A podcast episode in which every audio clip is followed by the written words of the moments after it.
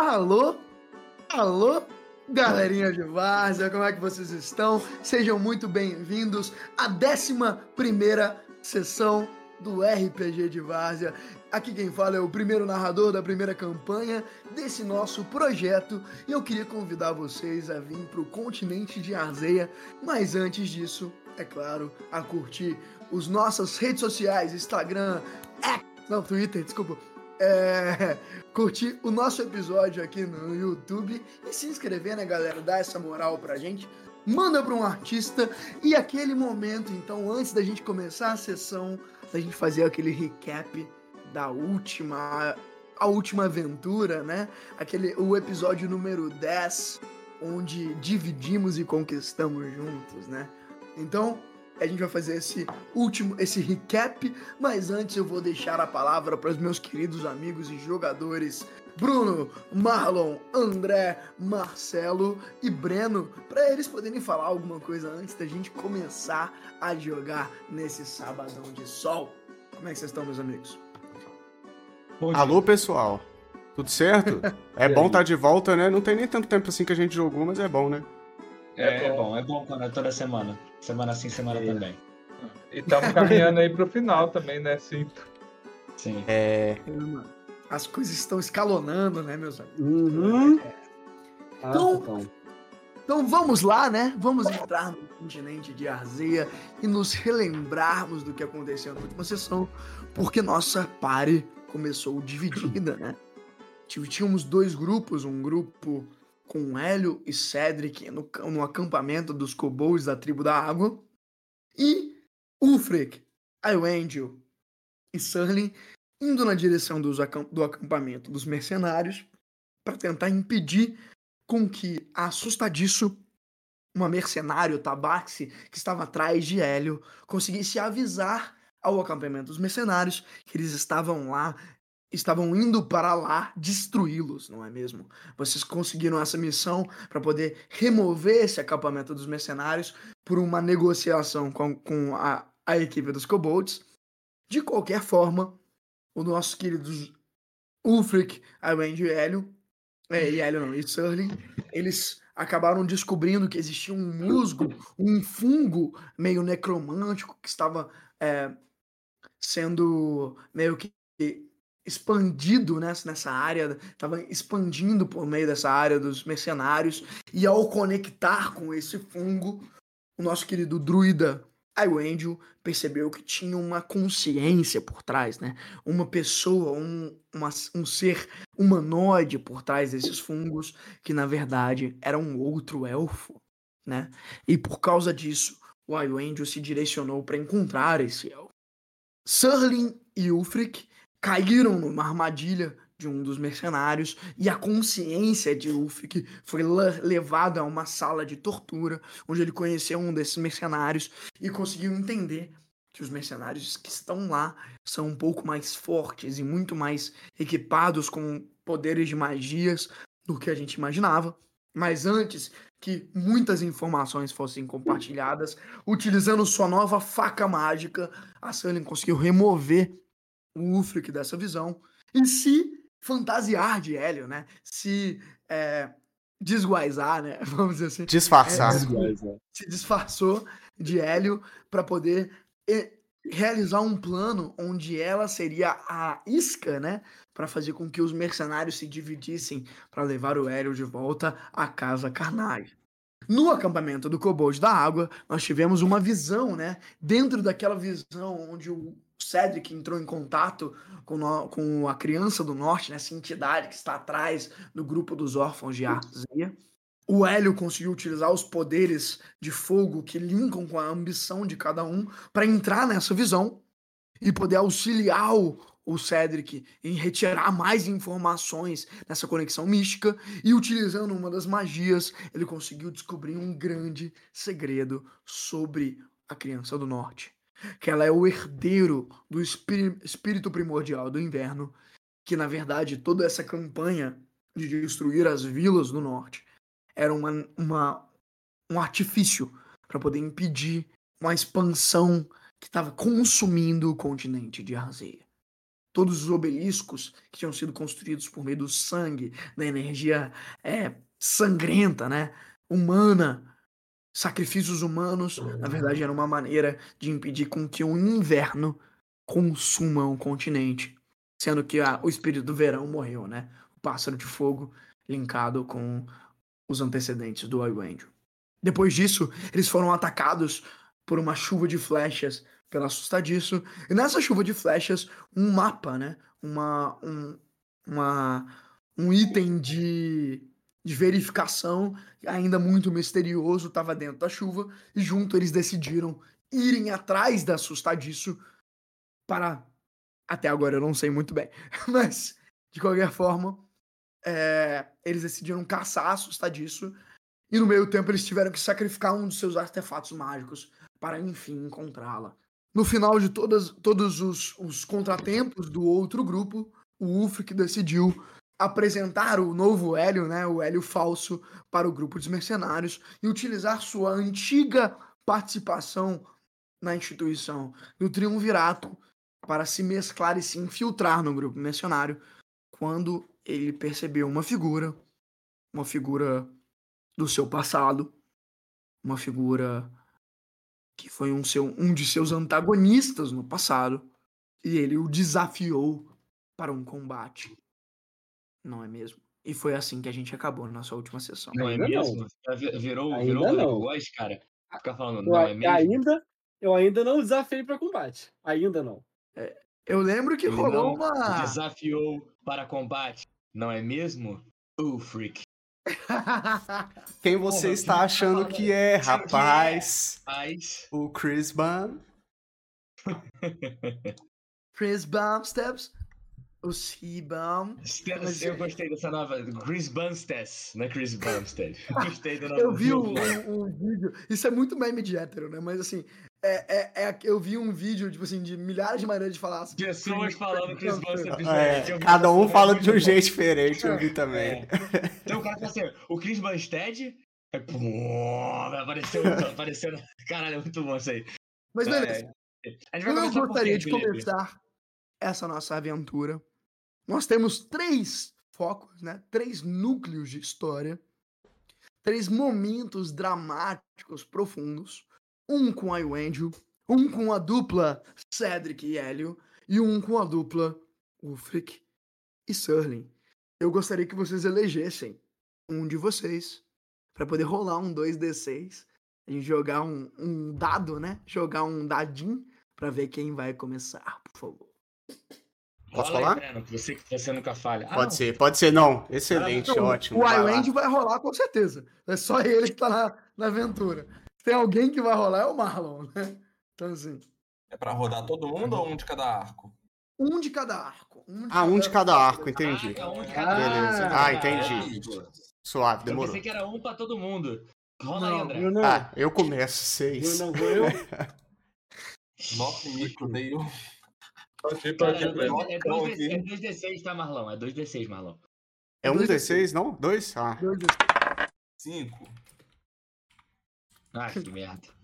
Não, não, mas você, você rolou um de novo. São dois. Meu É, amigo, dois? Ah, o tá. Marlon rolou. ro- Que isso, cara? Eu rolei um rolou seis dois, mano. e E dois. depois dois. É. Quanto foi, Marlon? Andrezinho. Não, Tirei O André dois. tirou, Nove, ó. nove. igual o Breno. É, foi 299. Vai agora de novo? Mais um, então? Eu e tu?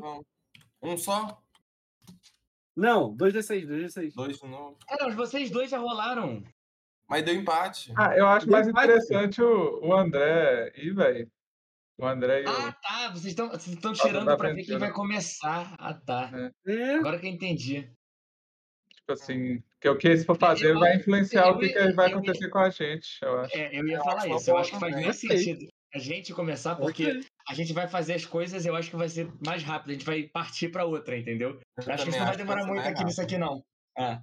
Naquele momento tá ocupado. É isso. onde That's a, a- o Petrel está descendo, fazendo um arco é, agressivo na direção da assustadiço.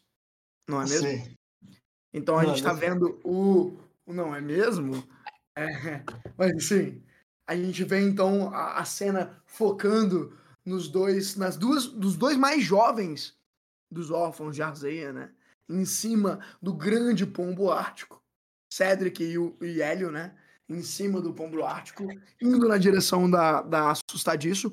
Lembrando que na última sessão vocês fizeram todo um ritual mágico, né? Para poder descobrir onde estava Assustadiço. Ela estava saindo de uma savana, né? De uma um pequeno foco de verde árvores, né? E aí eu queria saber, agora que estamos em combate, eu imagino, o que vocês gostariam de fazer. Tá. A gente tá dando um Cedric... pra ela? A gente, vai, a gente vai pousar perto dela, a gente vai pousar perto dela, né? Vocês estão fazendo um arco descendo do, do Petrel, né? É. Tá. O Cedric, ele, ele vira antes dele comandar o Peter a descer, ele fala assim: Eu tenho um plano. Segue, por mais que pareça esquisito o que eu vou fazer. Mas eu preciso dela viva. Pode ficar tranquilo. A, a minha ideia, a, minha, a, a minha ideia é que ela continue viva por bastante tempo. Vai. Cara, eu vou descer, Felipe. Eu vou, eu vou comandar o Peter a descer até uma altura onde eu saiba que um feitiço meu vai, é, vai, vai chegar nela. Beleza. Tá? E eu quero que fique, a gente fique atrás dela, a gente dê tail nela. Porque se a gente ficar do lado, eu tenho medo dela, dela fazer alguma coisa. Eu quero ficar atrás dela, entendeu? É, o que, que, eu imagino, tá, menino? É porque o jeito que. O que, que acontece? O jeito que vocês encontraram ela não foi um jeito sutil, né? Uhum. Que vocês fizeram todo um ritual mágico para transformar um item artefático poderoso em uma forma de localizá-lo. Sim. Virou uma. Uma um, como se fosse uma. uma é, exato, exatamente. Uma seta do Maps apontando na direção da, da Assustadiço. E, o, e eu não lembro se vocês se lembram, mas quando vocês a viram na última sessão, ela o, os viu também. Sim. Então, parte do que ela faz, quando ela verifica vocês a, a vendo, a percebendo, a. E vocês conseguem ver, né? Uma assustadiço. E se você quiser jogar assustadiço pra gente aí na, na stream, o Iron mostrar disso que se utilizou das areias e da terra é, desse local para poder se camuflar. Então vocês veem, tipo assim, que ela utilizou a areia para poder se colocar e para poder pintar o corpo todo, para que nenhuma das cores diferentes que estavam se colocando. O que, que você falou? Era dentro. Não! Porra, malvadona, dentro? Era dentro, essa cidade aí era dentro. Mas assim, de qualquer forma, Agora eu entendi. É, é, você vê que ela estava saindo da savana, saindo do meio das árvores que estavam num desses oásis nesse local. E quando ela vê que vocês estão vindo, porque eu já de, eu deixei bem claro que na última sessão que ela viu vocês vindo. Sim. Ela se joga de volta pro meio da floresta. Então a seta, né? A, a, o, o ritual de localização ainda tá localizando ela, literalmente, né? os fragmentos da, da, da espada de, de gelo verdadeiro tá apontando, estão apontando na direção dela. Mas você vê que ela se volta, se localiza, se joga de volta no meio dos matos e de pequenos pequenas árvores, tipo do cerrado brasileiro, né? Aquelas árvores retorcidas e, e com uma mistura de palmeiras, né? Árvores que sobrevivem na nesse clima mais desértico vocês veem tá. que ela se joga de volta no meio desse oásis. Enquanto tá. vocês tá. estão fazendo esse rasante, vocês percebem que o inimigo que vocês estavam perseguindo sabe que vocês estão vindo. Uhum. E que agora, quem está menos protegido são vocês em vez dela. Né? Tá. É isso que eu só tô renarrando para vocês entenderem a situação. Tudo bem. Cara, o Cedric ele pede pro Peter ir pro lugar mais aberto possível é, no meio da savana. Como assim?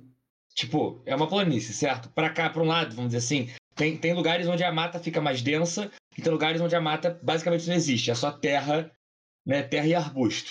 Isso. Vamos dizer assim, gramínea, é uma steppe, né? Isso.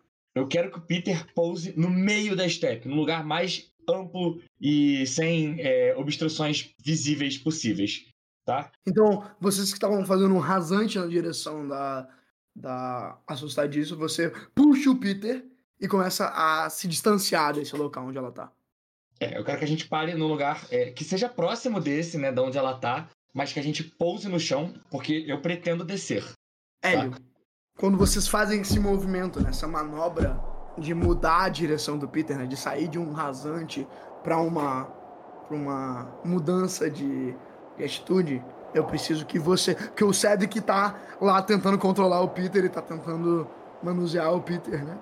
Então você é a pessoa que não tá focada nisso. Então eu preciso que você faça, por favor, um teste de sabedoria. Não, pra ficar montado num petrel, mano? Não, não é por isso, não. Pode ficar tranquilo. Não, mas meu wisdom é xoxinho, viu? É por isso que eu pedi pra você fazer. É, o rapaz é tonto. Uh, dois. Uh, dois? Dois, pelo menos é XP. que isso, mais da Terra. O, o, pássaro, o Peter tá fazendo a manobra, né? Saindo do rasante pra, pra voltar pra uma manobra de, de distanciamento, né? Porque você percebeu o perigo. Que o Cedric, na hora, na hora que viu o fato da, assustadiço, entrando em camuflagem, percebeu o perigo da situação. E antes de você conseguir reagir, cara, você consegue ver uma cinco flechas pegando no dorso do Peter. É. Eu sabia que ia acontecer só Que, só que em vez do, do, do das flechas pegarem em locais para machucar o Peter, você vê que é assustadiço por um motivo, né? Acerta bem nas articulações das asas. Ela quer derrubar a gente. E você vê que o Peter que tava planando, né, voando na direção do fazendo refazendo a manobra, você vê que o Peter começa a cair, cara. E aí eu quero saber o que seus dois vão fazer, porque o Peter tá caindo na direção do Ô, mano, da savana. Se o Peter tá, for cara... de americana, vocês vão arrumar um problema, Zé. Ele só nunca mais vai poder voar, mano. Tá tranquilo. Caralho. Tá tranquilo. Cara, presta atenção. O Cedric ele vai, ele vai falar assim: Hélio, presta atenção, caralho! E ele vai tentar segurar o, o, o Peter o suficiente para ele só conseguir, tipo, ele não vai forçar pro Peter bater asa, mas só para ele planar o suficiente pra gente pousar, fazer um pouso de emergência num lugar mais aberto, entendeu? E é, é esse momento, Hélio, que você se lembra do motivo do, da reputação da Assustadiço, né, cara? A Assustadiço, ela é uma, ela é uma mercenária foi ela que capturou a Fênix para suas mães. Assustadiço, ela é uma mercenária especialista em combater seres alados. Uhum. Nossa, como é que eu não pensei nisso mesmo? Tem até e o nome assim, dela, né, mano? E, e, assim, é toda a ideia, né? Assustadiço, né? Eu já tinha te falado, falado uhum. pra vocês antes, né? Que é uma, um ser que caça aves. E ela é um gato, né? Exato. É. E você que desenhou, André. Mas, assim, mas beleza, continuando. É, é frajola. Você sente, o, o Cedric, que porque vocês não conseguiram reagir ao, às flechas que ela jogou na direção de vocês, que a manobrabilidade. Tipo assim, o Peter não tá conseguindo se mexer.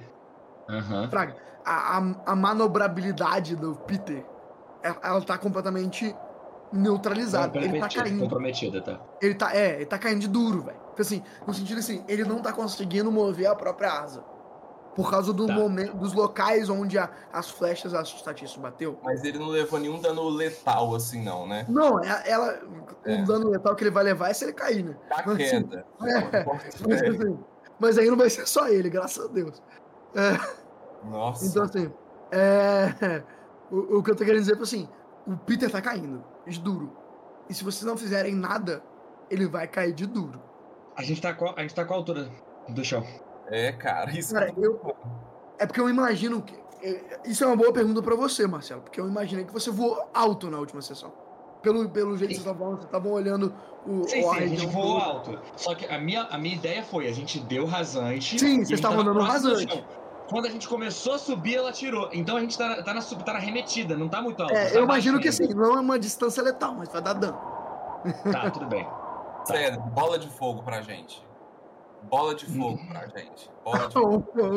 o, o Hélio cochicha no seu ouvido. Sério.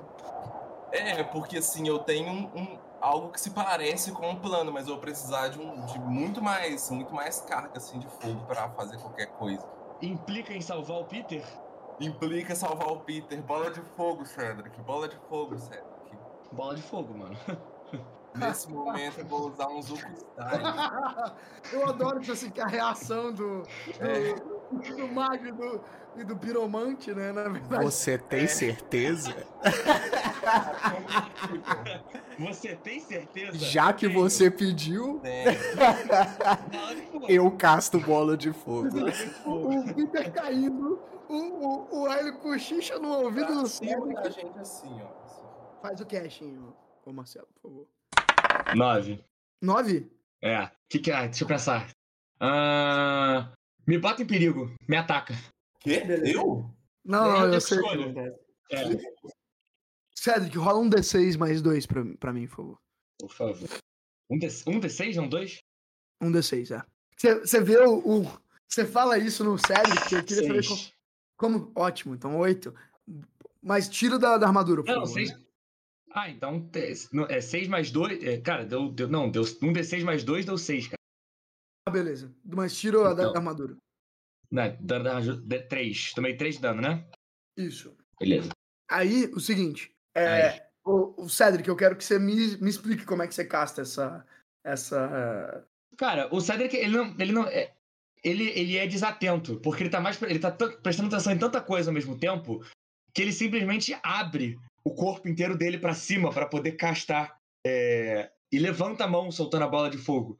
Quando ele faz isso, é, acho que, acho que ele toma uma flechada, né? Exatamente. O que acontece é o seguinte: a flecha, mas a flecha que ele, ele, ele, segura a, a bola de fogo para poder fazer, né? Para poder concentrar e, e, castar. E você vê que a flecha vem na perna que tá te segurando no petrel. Uhum. Se você tá lá encaixado no petrel, petrel com essa perna, e aí a flecha vem bem no lugar onde, tipo, te desmonta. Saca? Então, é, eu, eu tenho três de armor. Só que um dessa, dessa armor é armadura e dois é da minha habilidade Arcane Defense. Então, na hora que a flecha pega, era para ter atravessado a perna do Cedric, tipo, furado completamente. O Hélio consegue ver de relance. Agora vamos pirar a galera aí do anime. Quem já viu Jojo vai ver o stand do, é, do, do Cedric, que é um Ulfric. Todo de. É um urso. É, é um homem meio urso, do tamanho do Ulfric. Que bota um escudo para baixo e pum, aparece, segura um pouco do impacto da flecha em volta do corpo do Cedric. Ela machuca ele, mas ele consegue ainda se segurar, porque não acho que ele não tomou dano suficiente para poder. Não, cair. mas o problema é o seguinte: é que a habilidade da, da assustadiço, Cedric, é que hum. toda vez que vocês tiverem uma falha, vocês vão tomar dano. A flecha vai vir. Frank. Uhum. Um processo parcial. Mas além disso, por causa da sua habilidade, você tem que se colocar em perigo. Então eu imagino que hum. colocar em perigo nessa. nessa. É quase nessa. Cena, é você cair, saca?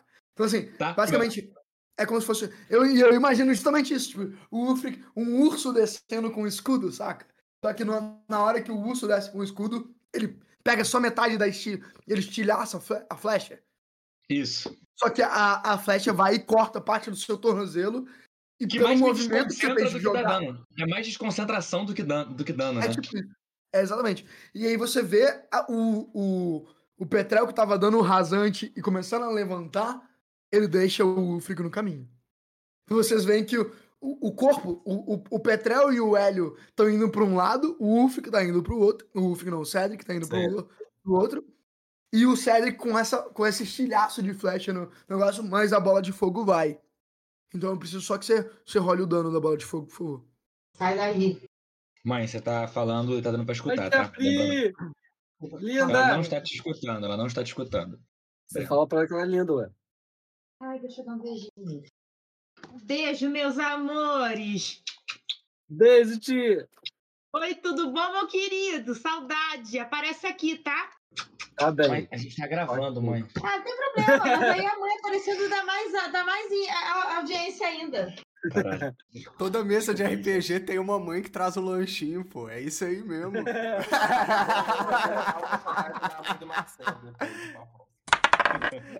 Dois D6 de dano que ignora a armadura. Vai lá.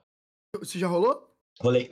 Quanto que deu? Dois, é, eu dei 6 de dano de que ignora a armadura. 6 de dano, beleza. Então, o que, que eu imagino é o seguinte: a, a bola de fogo bate na. E, e que você não tá vendo a, a assustar disso, né?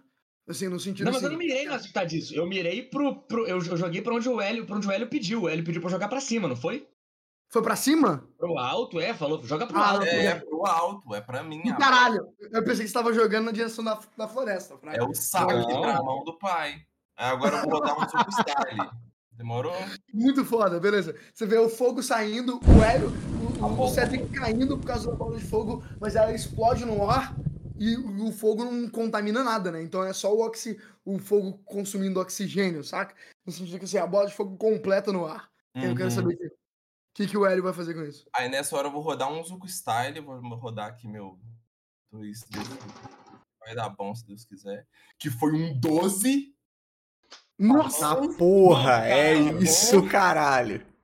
Aí, cara, nesse momento, a bola de fogo, assim, brilhando no olho do L, assim, o prato cheio, ele até salivando. ele, fo- ele faz, ele molda, tipo, um outro Petrel, um outro Peter, assim, pra poder pegar ele pelas costas, pe- pegar, assim, pelo ombro, dar um apoio pro Petrel e fazer um pouso, assim, seguro, Botafé, e pousar com segurança. Aí, se eu conseguir desse Zuko Style puxar uma parada pra puxar o Cedric também, eu acho bom. Cara, pelo jeito que você falou o Zuko Style, porque o que acontece? O Zuko Style é uma habilidade de controlar um fogo que já existe e que se você tira sucesso, você consegue controlar o fogo de verdade, né? Ele, ele é duradouro. Uhum. Então, em vez da bola de fogo do Cedric desaparecer, quando você controla, ela fica. Então, eu acho que com certeza, na verdade, né? Eu acho que o, o, o Petrel de fogo pega vocês, pousa o Petrel e, e pega ainda o, o, o, o, o Cedric, saca? Então, assim, Uhum. é, pela, pela habilidade que você faz, né? Tipo assim, cria um, um Petrel maior, né? Parecido mais com o Uhum. Petrel que o que o Iron Angel. né? É. Assim, imagina assim, você faz ele virar aquele pássaro de fogo e aí você consegue pousar você e o Cedric na, perto da savana, assim. E a gente vê vocês dois sendo içados, né? Você vê o Petrel ainda paralisado pelas E o flechas. pássaro de fogo ele dissipa na hora ou ele ainda tem mais algum uso? Não, você, o pássaro de fogo continua, cara. Você ainda tá em, você- o pássaro de fogo ainda tá ali, cara. Então, raça. Você tá- Ele tá continuando ali, ele tá revoando, né? Você ainda tá sob o controle dele. Ele, ele consegue usar, assim, você ainda consegue usar ele pra poder ter mobilidade, eu acho que sim, pra Aham, poder voar vocês. Se você quiser que ele tenha outra função, aí você precisa Não, fazer então nesse momento, então eu- o pássaro se posiciona assim em postura de guarda pra gente, assim, esse outro Petrel, sabe? Ergue as asas que nem um escudo, olha pros lados, assim, Uhum. ajuda a dar uma cobertura, assim, já que os, os ataques da assustadinha estão vindo de lugares inesperados, sabe? Vou deixar ele à prontidão, assim, fazendo um Não, círculo. É Cara, engraçado, o é. Cedric, o Cedric cai no chão, tipo, rola, né? Tipo, dá aquela, aquele, a cambalhota, levanta e fala assim: joga essa, esse pássaro pro longe. Pra longe. A gente precisa atrair ela pra perto. É tipo pro, tipo pro alto? É, e tira essa ave daqui. Continua controlando, mas tira ela daqui. Ele fala isso num, num tom que, assim, obviamente só vocês Aham. dois vão escutar. Então o, o Hélio faz tipo um movimento com a mão assim e aponta pra cima. E ele E o sobe, e tá ele vai voando como ficar tipo, pairando lá em guarda. Ou Aham. se dissipar, não sei. E aí é Ele fica lá pairando, ele fica lá pairando. Que essa seria, seria o momento onde vocês esperariam, tipo, uma reação dela. Uhum. E aí passa, Uhum. tipo assim, um tempo de, de silêncio completo. Sim. Vocês esperam alguma coisa? Não, eu espero. Esse momento que o silêncio continua, o Cedric levanta o cajado com luz, com luz branca, e fala assim: A gente quer negociar. Vem!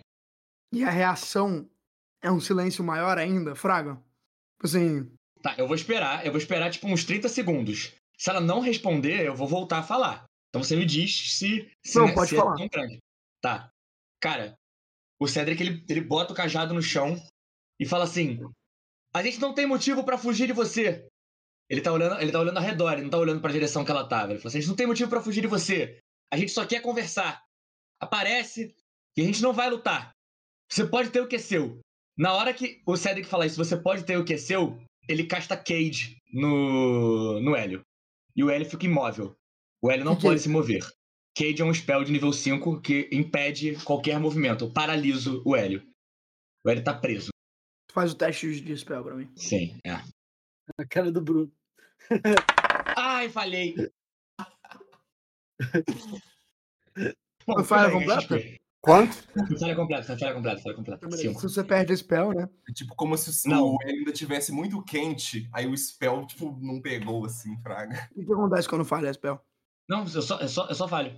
Não, não, eu, eu acho que não é isso, só isso, não. Não, não, não, olha aqui, ó. On a 10 plus, o spell é 7 a 9, eu consigo castar, mas nada acontece. Se eu falhar, nada acontece, não tem nada escrito sobre o que falhar. Falhou, você perdeu, o spell, você não, não conseguiu fazer o spell, só isso. Nada acontece. Acontece quando você tem um sucesso parcial. Depois Tá- você na manda pra mim o. Não, eu posso te mandar Mas- agora, fica tranquilo. Aí manda aí pra mim só o, o, o print da spell, só pra eu lembrar como é que funciona. Não, tranquilo. Nada acontece Seria o estranho o, a falha parcial se dá uma penalidade e a falha no, to- total não. Sim. Então, é porque eu tô, eu tô castando ela em detrimento do- de alguma coisa, entendeu? A falha Uhum. total ela, não, não aconteceu, eu perdi um efeito. Você mandou Pode pra mim? Manda aí, tá, tá no, tá no chat, cara. Olha no chat. Vou olhar aí. Rapidão. Mas. Ó. Um 7 a 9, o spell é, é castado mais escolha 1. Não tem nada sobre eu falhar. Do ponto de vista prático, Você não pode consegui. castar ela infinitamente. Sim. É. Você vai Sim, andando a- e vai castando ela ó. Sim, só que o negócio é, toda vez, toda vez que eu. É, toda- não, é que falhou, não saiu, não consegui fazer o spell. Mas da primeira vez que eu falho parcialmente. Isso é o só o que tá escrito mesmo? Sim, é só isso. De baixo já é Então prepare no próximo turno você pode usar ela de novo, tranquilo. Posso, posso usar ela. de- É, Até o fim da sessão é todo segundo. sim. É por isso que Até magia na nesse, verdade- nesse sistema é broken. É Não é assim. Então, roubado, tem, tem uma outra, tem uma outra coisa, que é, eu, se eu der um sucesso parcial, eu perco o spell. Eu posso perder o spell. É que nesse, nesse momento eu falei, Felipe, eu prefiro me colocar em risco do que perder o spell. Na Fireball eu podia ter perdido o spell pro dia, entendeu? Sim. Sim, com Então, tipo, não é pra sempre, não é sempre que eu posso ficar gastando toda hora sem sem parar. Lembrando que esse não é um jogo de nenhum D&D, né? Tipo assim, que é- um slot de spell importa, né? Vamos falar a verdade. Hum. Mas beleza, vamos, vamos levar como se fosse isso, por enquanto. Então, o que, que eu imagino é o seguinte, o, o, Marcelo. Você. O que, que seria o, o Cedric castar isso, só pra eu entender? Como é que funciona a Spell Cage pra ele? Cara, eu imagino exatamente o Cedric usando a magia, a mão dele começando a ficar. é, começando a aparecer em runas e glifos na frente. E do chão iam começar a aparecer correntes que iam prender o Hélio. Mas imediatamente ele roda e meio que trava, a- o sigilo falha. Mas eu, eu imagino que as correntes começam, Fraga, no sentido assim. e elas começam. Hélio, é, Hélio, você sente, tipo, que você vai começar. Você vê que o, o, o Hélio, o Cedric, olha pra você, fala, você vai ter o que você quiser. E você sente as correntes saindo do chão e, tipo, e começando a te prender, saca? E aí as correntes dissipam por uma incapacidade, por algum motivo do Cedric de continuar te prendendo, saca? E aí o, e você sente que o Cedric tava prestes a te vender. Sim. E o silêncio continua. Eu, nessa hora, o Cedric, o, o Hélio lança tipo um olhar assim de, de, um, de suspeita pro, pro Cedric, mas assim, mais de deboche, porque ele, ele conhece o Cedric, ele sabe que o, o Cedric tem planos, ele, ele é um, alguém que trabalha com planos. Nesse momento, eu vou chamar pela assustadiço também. Mas o Hélio vai dar um passo à frente e vai fazer na mão, vai moldar com fogo o símbolo da casa Carnage, assim bem na frente dele, numa postura bem séria. Ele vai gritar bem alto para chamar o nome da Assustadiço. Assustadiço, você ainda serve a casa Carnage. Não vire as costas para a sua responsabilidade para com a nossa família. Cara, imagina essa cena. mal. Imagina essa cena que nem o Aquiles, mano, no Troia. Heitor! Assustadiço! Gritando por nada, né, mano? Faz pra mim um É. teste de negociação, ô Hélio. Você vai fazer um 2D6 mais o seu carisma. Na real, eu quero rolar um Sick Burn com isso. Tá rolando? O que, que o Sigburn faz? Insulto. Você insulta um NPC, se for um, se for um sucesso, ele tem que acatar é, qualquer né, coisa que seu insulto implicasse. Melhor que uma negociação, pode fazer. É uma, um, Uma delícia, aham. Isso mesmo. um sucesso parcial, ela Muito tem alguma doido, velho. retaliação, fraga, e na falha total não funciona e eu recebo uma vingança posteriormente. Basicamente, você tá usando o fato dela ser uma pessoa servil pra ela te servir. É, eu tô tentando, tipo assim, dar a carteirada nela, assim, porque ao, né, ao frigir dos ovos, eu ainda sou, ainda sou mestre dela, de certa forma. É o filho do chefe achando que é chefe também. É. Quem nunca, né? Hum, deu um 9 aí, hein? Hum. Não, certo. então, tipo, ele vai acatar, mas em algum momento ele talvez se vingue, fraga, talvez ele haja retaliação. É. Eu vou fazer uma interpretação sobre o Sig Burn nessa situação. Lá, Cedric, você viu o, o Hélio fazendo isso e olhando na sua direção. Você vê que o Cedric usa, convoca o símbolo da Casa Carnage, que é o rabo da Fênix, né? E você vê que o, que o argumento do Hélio é perfeito. Mas, Mas ele um fez momento. pra assustar disso, não pra mim, né? Exato. É por isso ah, que tá. eu quero explicar o que vai acontecer. Ah, tá. O argumento do Cedric, do Hélio é perfeito. Só tem uma coisa de errado com o argumento dele. Você. Você vê três flechas vindo na tua direção. Enquanto a assustadiço sai do, do esconderijo. Tá, Spell Defense. Imediatamente eu desconjuro a minha Fireball e tanco o dano, uso o quinto nível para absorver o dano que eu vou tomar. Bom. Que, como, que, como que isso funciona, só pra entender? É Spell Defense. Vai usar como spell. Você. é, você tá tipo assim. Eu, eu, eu, acabo com a minha spell. O, o, efeito mágico é meu. Eu acabo com o efeito mágico Sim. e o nível do spell se torna absorção de dano. E aí o spell é de nível 2, então vira 3. Como é que é? Tá nível 5. Ele é nível 5. Não, nível 5 não, nível 3, desculpa, confundi. É, é nível 3. Imaginei. Então eu tenho 3 de dano absorvido do spell, mais 3 da minha armadura. Então rolo dano, eu rolo Só dano. manda pra mim o, o negócio do spell defense, só pra eu ler, interpretar. Sim, Mas enquanto sim, isso, você vai rolar 3 vezes um D6 mais 2. Te mandando. Conta 3 vezes um D6 mais 2? Isso. Então é, um, é 3D6 mais 6. Né? Não, porque 3 Cada flecha eu absorvo dano, né? Então. Sim. Zero. Nossa. É. Quanto? Menos 2 de dano. E agora, mais uma vez. D6 mais 2. 4 de dano, é. Não, não, 1 um de dano. É, 3, total 3 de dano, né? Com o tanque da, da Fireball. Só me manda o Spell Defense só pra Eu mandei, tá em cima, tá em cima das minhas rolagens. Menos 3 de vida, então. É, menos 3 de vida. Não, é só uma vez, cara. É, é, então, então, então, menos 7 de vida. Então o primeiro. É, isso, menos 7 de vida, então. É, então beleza. Você vê, o, o, o Hélio, você vê que, assim, quando você fala isso, ao mesmo tempo em que a Sustadiço tá saindo da, da, da moita, assim, que ela tá se escondendo, saca? Você vê que três flechas estão vindo na direção do, do, do Cedric, mas com um arco diferente, saca? E você vê que o, o as três flechas cravam no, o Cedric, você vê que o, o, pássaro de fogo que tava lá em cima, ele consegue impedir que uma flecha bata nele certeira, mas as outras duas bate. E você sente o Cedric com. Já é, é a quarta flecha que bate, bate nele, né? E a assustadiço responde você. E ela, e ela usa aquela voz mais sibilante, né? Que é como se, como se fosse um miado é, indefinido. Onde eu falo aqui. Se você é, uma, é um membro da Casa Carnage. Você não se misture com esses mercenários, aventureiros sujos.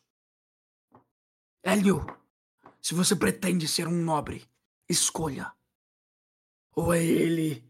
E ela, ela olha para ele e você vê que ela puxa o arco dela com uma flecha retesada na direção do Cedric. Ou sou eu? Ora, assustadiça. Além de ter sido uma honra finalmente ver você em batalha, você me coloca em uma posição difícil. Porque você acaba de me colocar para decidir entre dois mercenários sujos. Aí eu aponto pro Cedric assim no chão. E tipo assim, tô entre os dois e eu falo. Me aponte uma diferença clara entre vocês. Aí você vê que ela olha para você e fala: Eu sirvo a sua nobreza, Hélio. Eu, eu sou uma mercenária suja, mas eu sirvo o fato de que você não é. Hum. Posso agir, Felipe? Sim. Claro. Claro. Tá. Cara, o Cedric, ele tá, tipo, no chão, tipo, tirando, tirando pó do corpo e tirando, tipo, pedaço de flecha. Que saco. E ele casta Cage na assustadiço. Pode rolar. A, só que dessa vez ele fala assim: é, é, ele fala, Hélio, agora! Só pro caso da merda, porque se der merda, fudeu. Ah, tá. Caralho, de novo, mano! Que que é isso, cara? Mais uma falha, só que aí aumenta aí, aumenta aí, porra, aumenta aí, caralho, aumenta aí. Eu não tenho que sacrificar, cara. Ué, cara, bota pra eu falhar depois. Marcelo tirou cinco, rapaziada, só pra vocês pegarem. Eu falhar depois. Felipe Isso tá agora vai mutado. ganhar o nosso combate.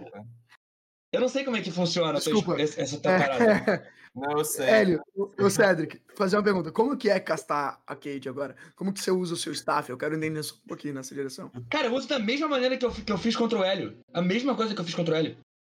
Só que na Só que direção antes de dela. você começar, velho, vem uma flecha na direção da tua mão e toma mais um D6 mais dois. Peraí, Ô, o mano. Eu, eu não usei. Você tá com sete de vida, Marcelo. Eu sei, cara, mas eu não tenho o que fazer. Eu vou fazer. Eu literalmente não tenho mais o que fazer. Irmãozinho, você tá com sete de life. Entrega. Ah, eu, to- eu tomei 3 de vida, eu tomei 3 de vida. Beleza. Tá, tô com 4 de vida. Você vê né? que a flecha, antes que o Cedric comece, comece a falar as palavras, antes que ele comece a mover o, o staff na direção desse assustadiço, a flecha solta, Hélio. E, a, e ela para a, a mão do, do, do, do Cedric na, na terra, saca? Assim, tirando a mão do Cedric no staff, como se o staff estivesse na frente dele, né? Assim, você vê que a assustadiço é mais forte que o Cedric. Você vê que claramente todo o poder das suas mães, todo o poder da carna- Casa Carnagem é muito mais poderoso do que, do que todo esse grupo de, de aliados que você construiu. Ela, é- ela é muito mais forte. E aí, eu queria saber o que, que o Hélio acha sobre isso. O Hélio, no momento, nesse momento que ele vê o Cedric todo estribuchado lá no chão, ele estende a mão pra, pra assustar disso e pede que ela pare. Nós vamos fazer um acordo final. Eu retorno com você e você me entrega de volta as minhas mães e assim você vai agradar as suas senhoras. Mas em troco disso, você vai trabalhar para mim por um breve tempo. Eu preciso de você por mais um tempo. Nossa. Cara, eu vou, eu vou interromper. O Cedric imediatamente fala: Não! Você não vai fazer isso, não. Você é muito importante pra poder fazer isso. E aí, pela última vez, cara, é isso. Eu vou fazer essa porra. Eu vou castar cage da última vez, só que eu vou queimar o meu bonde com o. Para, com o- mano, você vai Eu vou, morrer. queimar, eu vou queimar o meu bonde com o, é, com o, com o Hélio. Mas espera, mano, eu quero fazer desse diálogo meu também um Firebrand. Vai, vai É lá, vai lá, vai lá, vai acabei de Vai aprender. vai. Faz, faz então, faz então, faz então. E Você vai de vou Americanas, fazer Marcelo. É, Tipo, então eu vou vou fazer fazer, americano, eu não tem jeito. introduzo uma nova ideia a um NPC, eu posso fazer o rolamento. Se der Ah. bom, eles vão acreditar, vão seguir a ideia como se fosse deles mesmos, dele mesmo e vai acatar. Se der errado, ele vai acatar por um dia ou dois no máximo, e depois isso passa. E numa, e num, e numa falha ele responde negativamente, entendeu? De alguma forma agressiva, de alguma forma. O que, que eu acho que, eu- que, que aconteceu é tipo assim. E eu vou fazer o tempo Cedric-. Mas é, é só pra deixar claro. Eu acho que o Cedric começa a castar de novo a Cade, Fraga. Assim, o Cedric realmente, tipo assim, tá prestes a tentar pegar o cajado de novo e castar a Cade, saca? E você vira pra ele e, e- tem um olhar que você troca com, com o Cedric por um momento, onde você, tipo assim, meio que demonstra que você Que tá você sob controle. É, Uhum. e aí eu queria saber, tipo assim, tem um momento onde é só você olhando pro Cedric. E você vai falar, você vai ter uma frase. E eu quero que você me fale, André, qual que é a frase que você fala pra ele parar, pra ele te dar esse controle. Porque é uma coisa que ele não faz pra ninguém mais. Que ele não, ele não tem a capacidade de. Então, qual que é a frase que você. Como que você comunica pra ele que você tem uma ideia, que você tem uma capacidade de fazer isso? Ah, não sei, não pode ser um gesto visual, não? Pode, Uma como seria? rápida. Quando ele Como tentou conjurar a, a, a Cage, né? De novo, O- é. O Hélio fez assim com o dedo e tipo, empurrou uma flecha igual a da assustadiço, assim, ó, do lado dele, assim, ó. Tipo, sabe quando pum, no pescoço? Aí a flecha prega logo do lado. Tipo, o que, que eu imagino, tá? O que, que eu imagino? Quando você dissipou a Fireball pra poder virar a defesa, ela caiu como se fosse um, um, um, um fogos de artifício em volta de vocês, saca? E foi um, um desses fogos de artifício que usou para poder pegar a, a, a flecha da assustadiço no início, né? E aí o, o, o Hélio, ele usa um pouco dessa, dessa, desse fogo que tá se apagando na Terra e joga na sua direção como um, um como toda essa, todo esse significado por trás, né? E aí você sente, Cedric, que o Hélio acredita que ele tem controle. E aí você pode. Tá, eu posso preparar uma ação? Nesse jogo isso não funciona. Mas, mas você sente que o Cedric acha que ele consegue. Que o, que o Hélio acha que ele consegue, desculpa. Tá, então eu posso tentar fazer um discernir realidades para ver se assustadiço tá comprando a ideia dele, que isso é mais Pode. importante do que o Hélio, do que o Hélio Pode. achar que, que E consegue. ao mesmo tempo, Hélio, faz o seu teste lá de Firebrand. Sucesso parcial, é. Parcial. Caralho, moleque, eu não tirei um sucesso completo até agora. Mas, Quanto o, você o tirou? faz, faz o teste de Firebrand pra mim. Eu, eu fiz agora, o meu deu do sucesso parcial também, deu um 7. Ótimo, é o que você precisa, né? Não, é. porque eu vou usar o meu o meu banco. Vagabundo! que essa vaca vai trabalhar para mim sim. Vai trabalhar para mim sim. A gente Cara, vai chegar é incrível, com ela. Ela vai fazer um curativo lindo no Cedric que vai ficar pianinho. e eu vou fazer esse rolamento ser uma sucessão. E eu vou sacrificar. O, seu, o Marcelo vai tiltar, mano. O moleque, o moleque tá tendo piripaque dos Chaves, velho. Ele ia pegar um avião até Minas Gerais só pra reclamar no teu ouvido disso, cara. Gente, pelo amor de Deus, cara. Ai, cara. Ai, cara, eu vou matar. Ainda bem que não encontro esse cara tão recente, cara. Porque senão ele ia ficar reclamando no meu ouvido. Ah, Nossa, não, não, não, não vou reclamar com você, porque não foi você que fez né, essa. ah, até parece. eu tô vendo pela ah, câmera, velho. Eu tô vermelho de ódio. Ai, velho, eu tô de sangue quente aqui, velho. Uh, caralho! Ele ia ficar paralisado, velho! Quem, mano? Ai, ai. Continue, continue, cara. Tem que sacrificar. Azo. Você que mutou ele, Marlon? Ele que se mutou pra não atrapalhar. Mas, ô, André. Faz uma figura, um GIF, Zé, pro. Muito bom. Assim, bora, bora, bora, bora. André. Não, mano, mas é porque, tipo assim, esse, essa solução foi a mais de longo prazo. Porque o que eu propus para ela, que ela trabalhe para mim até a gente resolver esse babado todo. E depois ela pode me levar até a, minha mãe. Fraga, eu, eu, eu concordaria. Fraga, foda mesmo. o que vai acontecer com ela no meio do caminho, Sabe? Mas Deus, o, né? o, o Hélio, você vê que a, a, a assustadiço começa a se aproximar de você enquanto você fala isso. Mas, ô, ô Cedric, você fez um discernir realidades, você se pergunta se a assustadiço comprou e você vê que a flecha continua apontada na sua cabeça, Fraga. Assim, ela puxa mais. Depois que ela soltou a última, ela puxou outra. E ela continua andando na direção do Hélio e puxando na direção. É, com, a, com a flecha puxada na sua direção. E com a, com a visão mantida no Hélio. E quando ele finaliza isso, e você vê. E aí é, é, o Hélio tem que sacrificar a memória, né? E se desmontar tá também. Tem que sacrificar uma coisa importante, Botafé. E o que, que é? Algo importante, algo significativo. Eu acho. O Cedric. Vou... É, sacrifica, sacrifica o Cedric, já tá ali, Não, já tá na merda, já, né? A conexão que eu tô com os outros três lá, pode ser? Boa! Tipo assim, ah, o vínculo que eu estabeleci com o iWangel lá, agora ele, tipo, não tem mais ou foi completamente suprimido até eu resolver de novo isso. Eu acho que eu gostei. Eu gostei. Mano, eu, eu achei o sacrifício bom. Pode ser. Aí depois eu vou ferrar o rolamento de alguém, tá? o meu Já não vai nem precisar. Pode ser o meu, se você quiser. É, o Dani nem tá precisando. Mas assim, mas o, o, os, e aí você vê que ela continua com a flecha puxada na direção do Cedric, assim. E claramente é uma flecha matadora, fraco. Sim. Claramente você sabe que se ela puxar essa flecha, ela vai derrubar o Cedric de novo. E continuando com a visão mantida em você, ela fala: Até onde vale o nosso contrato, menino? O que você precisa de mim? Até nós aplacarmos o inverno. Você sabe que eu consigo. Aí eu olho para ela e, tipo assim, eu troco um olhar de que ela me conhece, ela sabe talvez mais da minha história do que eu mesmo. Bota fé. Ela olha, ela, ela tipo assim, no momento que você fala isso, né? Ela solta a flecha e por um segundo você, você, você pensa que ela vai matar o, o, Cedric, mas, tipo assim, a flecha cai do lado da orelha dele, né? Tipo assim. E ela olha para você e fala: Tudo bem. Eu serei sua aliada até que você cumpra. Mas depois.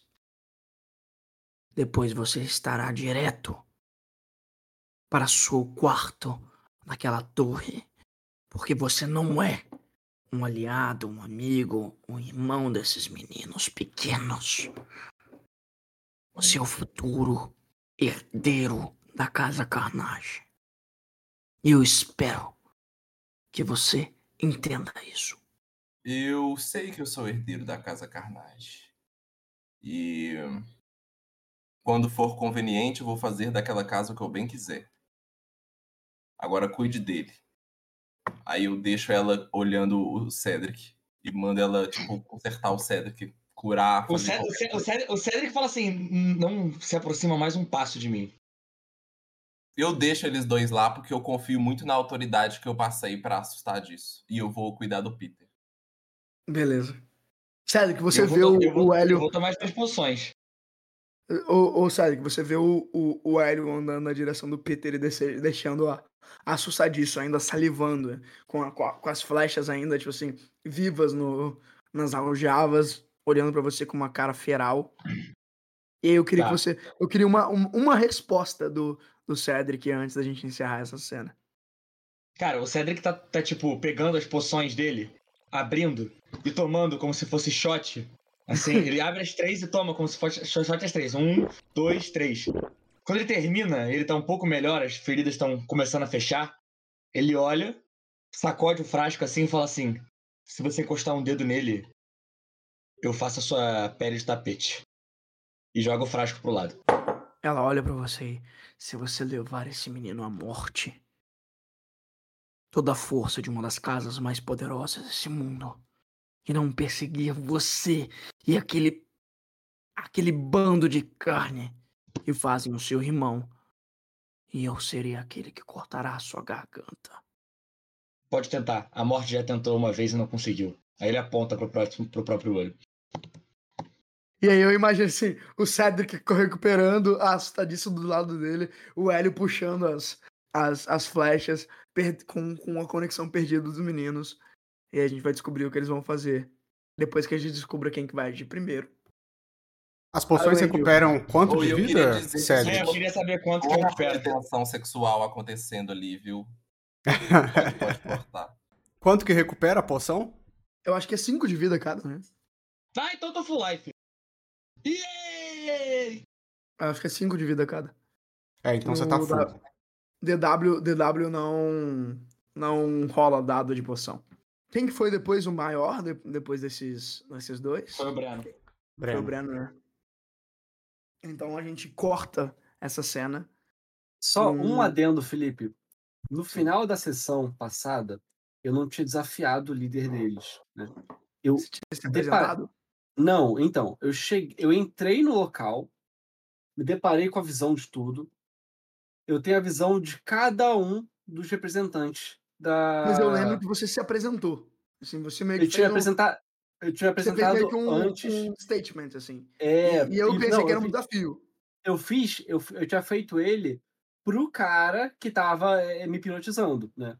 Antes disso eu falei, é o filho, o, o verdadeiro herdeiro do do Triunvirato está aqui. Tá. Abram os portões. E eu entrei. E foi só Sim, isso. Sim, eu acho, eu acho que foi isso que eu entendi como um desafio. É. É, eu te peço até desculpas. Não, só para deixar claro, porque ainda vai ter cena sim, mas é, tem que ocorrer a cena mesmo. Sem problema. Eu lembro que, que a gente viu as, as figuras e se você puder jogar pra gente aí no, no, na Twitch, meu camarada Angel, meu querido Marlon, os líderes dos mercenários que estão indo na sua direção, e eu gostaria de fazer mais uma descrição sobre esse local que o, o está entrando. Vocês entraram por uma passagem toda construída de madeira solta. Madeira, corda, construído como se fosse uma estrutura. E se puder jogar também o equipamento pra gente, o, o Marlon. Aí eu tô te dando, dando um desafio aí, né? De colocar tanta foto ao mesmo tempo. Mas é, você passou por esse portão construído de madeiras soltas e com cordas, né? E claramente não é uma estrutura de um acampamento móvel. Né? É um acampamento para ficar. E vocês viram diversas imagens, diversos símbolos. Um símbolo de um olho numa gaiola, um símbolo de uma de uma de uma figura tribal com dentes mordendo a caveira, uma caveira. Mas um símbolo dentre todos esses te marcou mais ainda, que é o símbolo do triunvirato. E a gente podia ver rapidinho aí também o símbolo do triunvirato, só pra galera saber também. Mas você viu esse símbolo do triunvirato na porta de entrada. E também nas paredes desse canyon, né? Porque em volta de vocês é como se você estivesse no centro de uma ravina né? Mas não uma ravina profunda, uma ravina negócio no sentido de que existe uma montanha para a esquerda uma montanha para direita. Que o, o, o, todo o acampamento foi feito nesse momento da estrada real, onde se torna uma clareira entre montanhas. Em vez de você ter uma continuidade da estrada, você tem essas, essas, essas tendas né, diferentes construídas no meio, nesse local. Na, numa das tendas da esquerda, você vê várias das árvores caídas, como se tivessem várias pilhas de, de madeira e uma tenda mais rústica.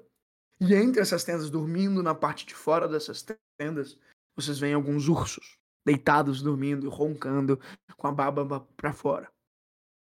Para frente de você, atrás desses, desses mercenários, você vê uma tenda mais feita de metal e também lona, né? Uma lona metal, como se fosse uma chainmail de tenda.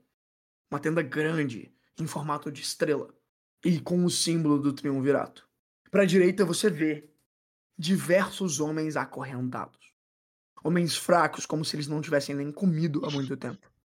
Mas batendo nas pedras do lado do, do canyon, fazendo com que as pedras lisas, né? São pedras mais lisas e entrecortadas, ganhar, ganhar aquele aspecto de mina, cavucado, como se eles estivessem expandindo todo dia, tirando pedra todo dia para fazer com que mais espaço tenha nesse acampamento. Todos esses homens acorrentados, estão acorrentados juntos e acorrentados a uma outra tenda. Mas essa com como se fosse uma tenda roxa e preta, mas com gaiolas na parte de trás. Marcelão. Mas você vê em, fora dessas gaiolas, né? Você vê alguns cachorros. Mas eles não são cachorros normais, eles são cachorros a, a mais normais. Eles são tipo Dobermans. Dobermans estranhos, com tumores em alguns lugares. E quando eles salivam na direção de vocês que estão entrando no campo, por um segundo eles estão lá, por um segundo eles não estão. E aí eles voltam. Como se eles estivessem pulando entre dimensões dentro desses, dessas grades. O Felipe adora esse mob, cara. Ele, ele usa todas as sessões de RPG que eu já joguei, ele botou essa porra. Foi em Vampire, foi em D&D e agora em Dungeon World. Esse moleque ama ele ama Blink Dog. Ama. ama. Puta. Ama. Eu não lembrava que eu tinha colocado, não. Mas tudo bem, bom saber. É, Quer dizer que é mais quem, quem bate, eu, né? quem bate nunca lembra, Exato. mano. Quem é... uhum. Adoro. Quem apanha lembra. Mas assim, você vê que são. E eles não saem da jaula. É incrível. Mesmo podendo sair da dimensão, eles não saem da jaula. Das jaulas que estão atrás dessa tenda. E você vê que tem trabalhadores batendo e o ritmo deles batendo na terra.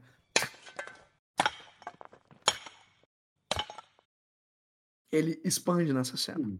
E você vê no centro desse grupo de homens uma armadura com o símbolo do triunvirato brilhando em vermelho no peito. Você vê a armadura vindo na sua direção enquanto os outros homens, o Alastor, né, o, o homem gordo com uma corrente que tem um, um ser é, antrópode, né, é, presa na, na, na, na corrente, né, voando, flutuando por poderes psíquicos. Você vê esses dois seres. É, um muito forte, grisalho, com a barba grisalha, e esse, é, esse urso cobrindo o corpo todo como se fosse uma grande manta. Mas ele não está utilizando mais nenhuma roupa. Você vê que ele, ele, os músculos dele são torneados e, as, e os machados que ele utiliza são de madeira. Como se ele mesmo tivesse esculpido os próprios machados. Do lado dele, uma pessoa com, com figuras, com semelhanças muito grandes à face. Mas com cabelos louros e gigantes e um arco brilhando com uma certa eletricidade. Você vê que esse, essas figuras, os, essa figura da, do, do homem urso e da, da mulher de cabelos dourados, ela está mais distante dos, das outras figuras. Mas essas outras duas figuras, elas visualizam você. E principalmente a figura do meio. Você vê a armadura do triunvirato brilhando com o sol, né, refletindo todas as luzes do sol, visualizando você na direção. Como é que era o nome dele, Felipe? Então, é, você nunca viu essa pessoa. Essa pessoa não te lembra ninguém que você já viu no Triunvirato. Pelo menos verdade, ninguém O rosto dele lembra o rosto do Frederick, né? Exato. A, a, a, a, a armadura, né? a máscara de metal que, ela, que ele tá usando como parte da armadura claramente foi esculpida na direção do rosto do Frederick. Um homem de sorriso largo, de bigode grande, com aquela, aquele carisma forte, mas mas além desse, dessa máscara de metal, você nunca viu essa figura antes. Você era a pessoa que usava a armadura mais pesada do, quando você estava na luta. E você vê que o, o homem gordo, né, que tem um sorriso meio entrecortado que mascara a própria face, ele olha pro lado e. Frederick, aquele Hélio. Aquele Hélio. Esse homem trouxe Hélio para nós. Você vê que a, a figura de armadura não responde. Ela olha, ela vira a cabeça na direção do, do, do gordo, do homem mais, mais gordo. E você vê que o homem mais velho, de barba grisalha, responde: Nossa caça chega a nós. Está na hora de irmos embora para o sul. E aí você vê que parte da galera que tá na tenda com os ursos grita: junto com ele. O Ulfric. Vocês não veem o Ulfric sorrir muito, né? Ele dá um sorriso assim. Olá, Frederick. Quanto tempo, não é? Ele fala. Trouxe aqui ah, o que vocês tanto buscam. Hélio. Você vê que a, a armadura. Que... A armadura vira na tua direção. Você vê que a, a posição de combate meio que. que se diminui, né? E ele coloca a mão para cima e um martelo de batalha voa na direção da, da mão dele, que tava em cima de vocês. Você só vê agora o martelo voltando pra mão dele. Você vê que ele, ele continua. Ele começa a andar na sua direção, assim, lentamente, enquanto você fala. Ele se apruma. Ele olha para cima, né? Porque provavelmente ele é um pouco mais alto, né? Por conta da armadura. Da última vez que eu te vi, você não tava com essa armadura? Tem quanto tempo? Acho que tem uns. tem quanto tempo, Felipe? Tem uns seis anos, não é? Que eu tô com, com, com o Cedric, não é? Eu acho que é um pouquinho menos. Eu acho que é, é um pouco menos, anos. verdade. Uns três anos. Três né? anos. É. é. Ah, uns, uns três anos, não é por volta disso. Você cresceu um pouco, né? Ele pega assim o ele vai com a mão assim que tá. tá o, o ele tá no ombro, né? Ele faz assim, ó. Tom, tom, na armadura. Eu imagino que nesse momento você, começa, você, faz, você faz isso quando ele chega na sua direção. Você vê que a mão direita dele tipo, começa a se, a se erguer num movimento não, não muito natural. Assim, não é um movimento muito natural. Mas você vê que a armadura coloca a, a, a mão no seu, na sua cabeça. E assim, é, você sente por um segundo, porque esse era um movimento que o Frederick faz, que o, que o próprio Frederick fazia com você. Quando você era mais novo. Ele colocava a mão na sua cabeça. E, e tem um segundo que você pisca e meio que você tá naquela época quando você entrou no, no Triunvirato pela primeira vez.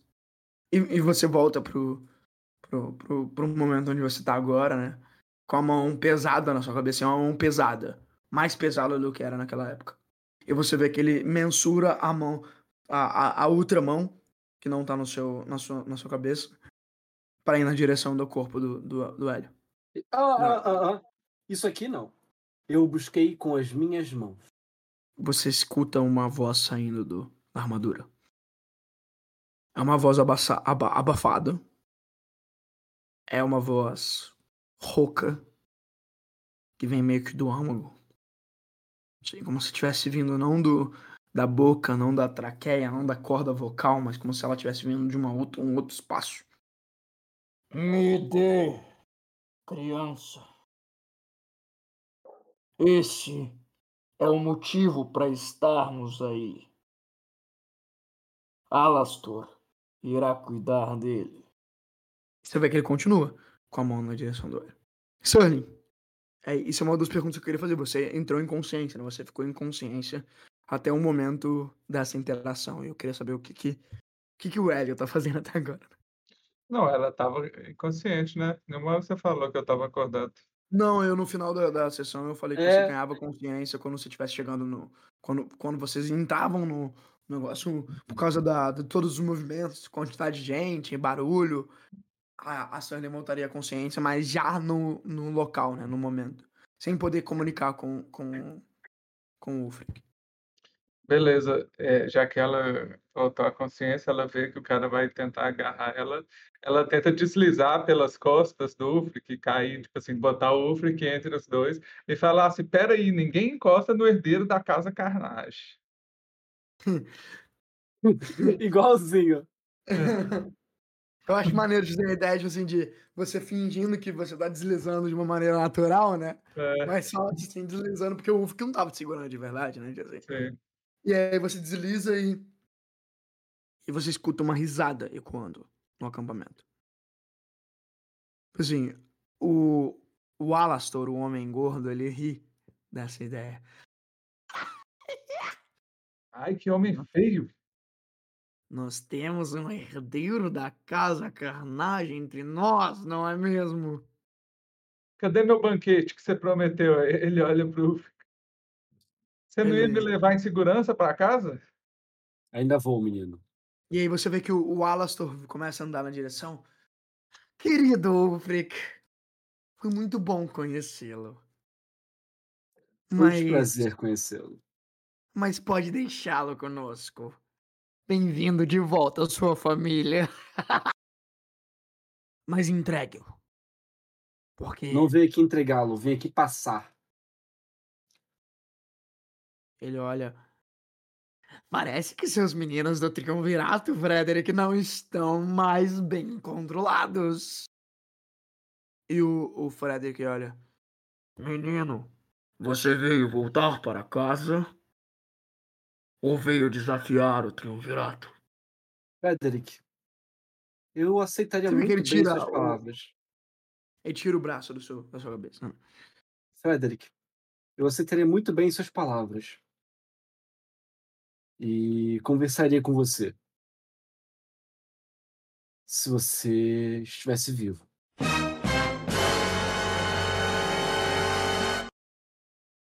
Atenção, todos do Triunvirato.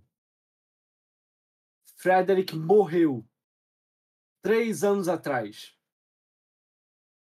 Ele olha, ele olha. Esse ele na sua frente não é Frederick. Ele olha para cada um de vo para você, né? Tipo assim, a armadura, ela, ela, ela se curva na sua direção, né? O rosto, a máscara de ferro na sua direção. Eles sabem que eu morri. Mas eu voltei meu querido filho. Nós voltamos depois do, é, do break comercial.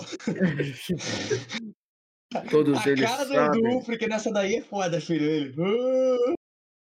Todos eles sabem que eu morri. Mas eu voltei diferente. Eu vi outra coisa lá.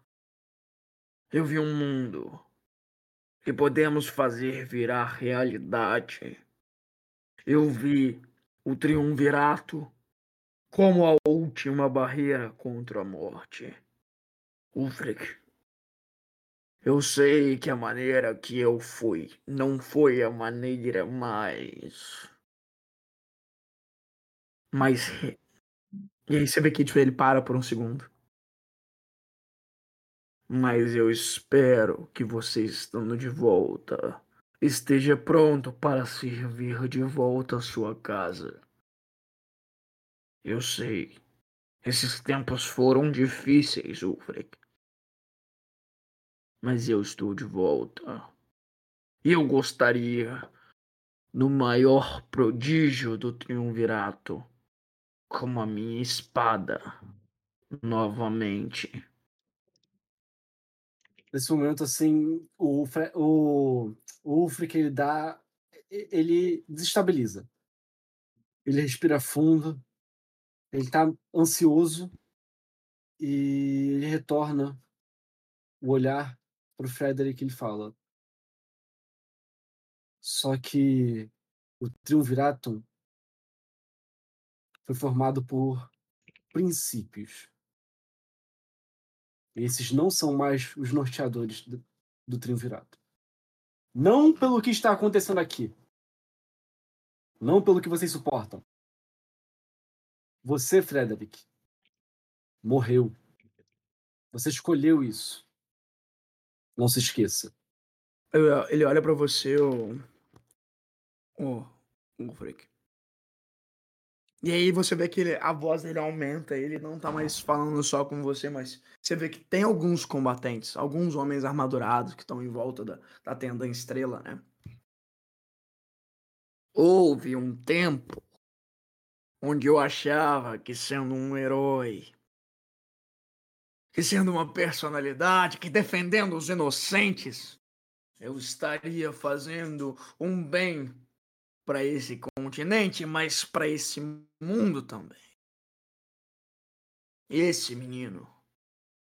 Esse menino foi criado na época onde as minhas ilusões infantis, onde o meu eu romântico guiava a maior espada e o maior escudo de Arzeia.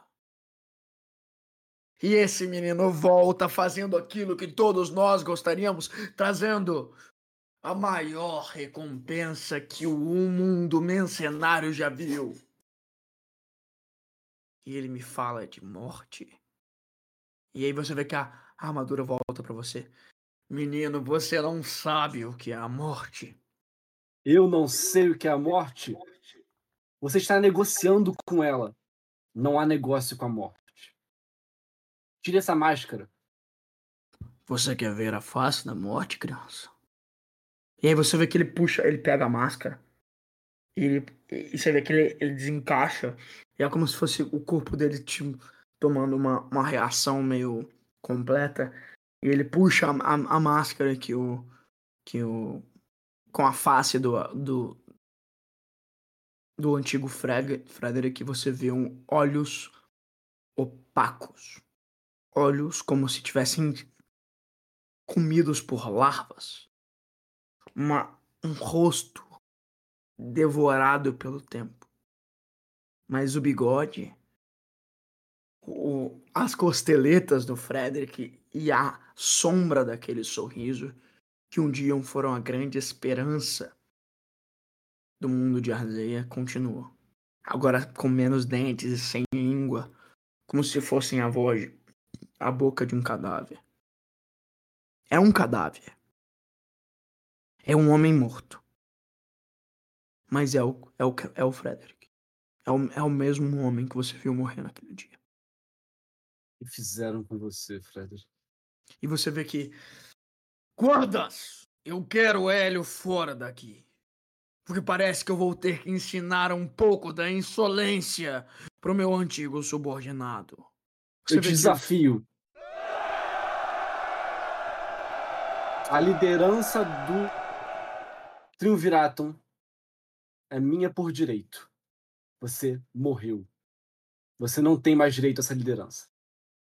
Você vê que depois você vê a, a face do cadáver, né? Ele vai e coloca de novo a máscara. Junto a você morreram seus princípios. Estes que organizavam todas as pessoas aqui. Você não tem direito algum, menino. O que você tem que pode mostrar o seu direito sobre a organização que eu criei com a minha carne? Eu tenho isto. Ele mostra o escudo E bem provável que o escudo esteja brilhando. Ele mostra o escudo brilhando. Com certeza ele tá. Ah, pra cima, ele fala. Uma vez Frederick me disse que este escudo brilha na presença de traidores. Você, Frederick, é um traidor de seus princípios. Você vê que a, a corrente roxa do, do Alastor começa a voar na sua direção, tipo assim, como se estivesse vindo te capturar, e o próprio corpo, a própria armadura de Frederick, joga ela pra, pra longe. Dessa vez eu não vou fugir. Mas assim, você vê o, o, o, o Ulfric, uhum. que a corrente voa para longe, mas ela voa na direção do, do, do Hélio. Você vê que na hora que o, o, o Alastor ele faz um movimento com a própria corrente, fazendo a, a corrente pega e, e, e, segura o Hélio da sua mão. Ele vai, o Ulfric vai tentar pegar essa corrente. Você vê que na hora que você tenta. Pe... Pode fazer um teste de, de. Na minha opinião, você pode fazer um teste de. Pode ser Destreza, de. Né? Nesse caso. Cara, eu acho que nesse caso é força, cara, não é de destreza. Porque no final você vai é? ter que. Eu ah, acho que sim. Pode ser. Saca, pode ser. É, eu acho que é força. Mas você vê pode que ser. na hora que você tá indo na direção da corrente, a armadura do Frederick te segura também. Então você vai ter uma penalidade menos um. Um, dois. Dois de seis mais dois.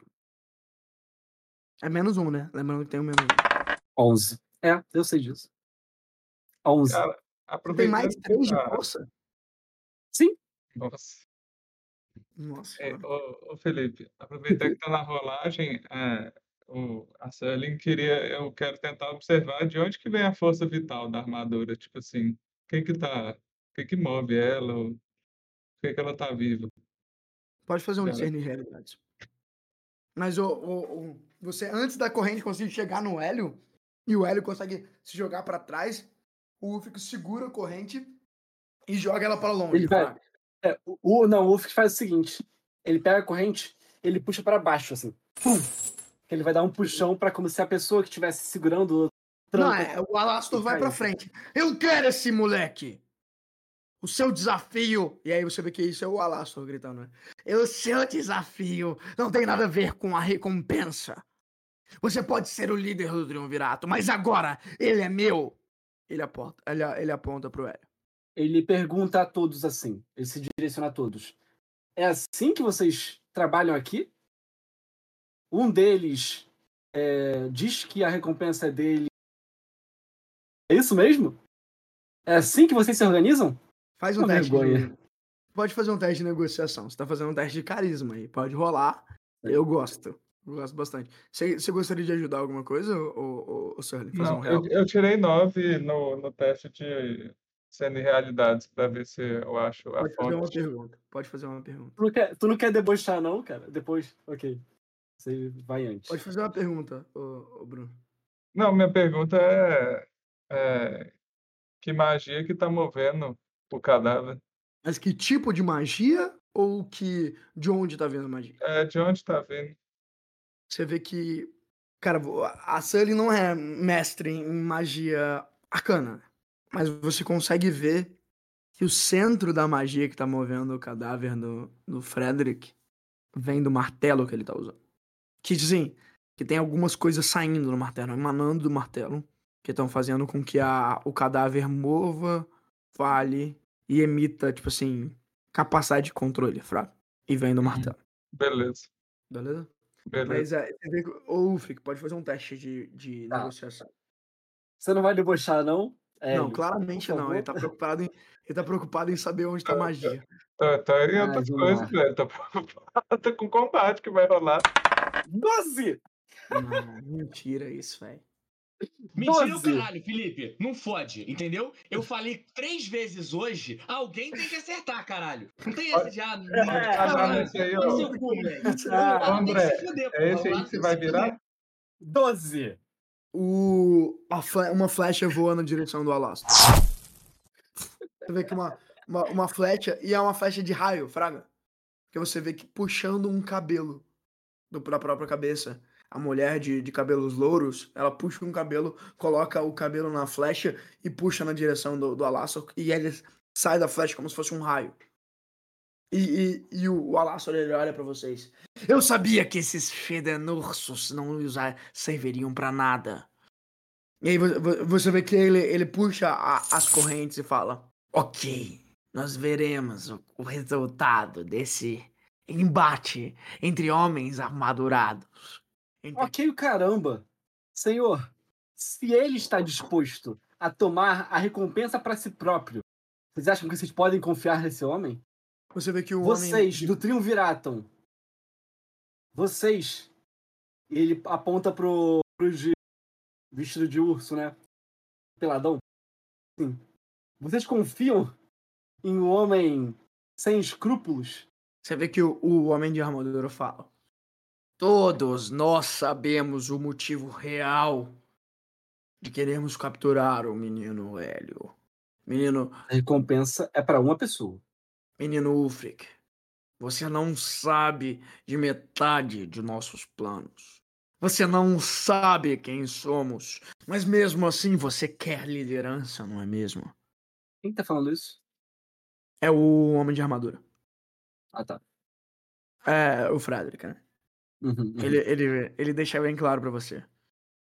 Nós temos um plano bem diferente para o corpo desse menino Carnage.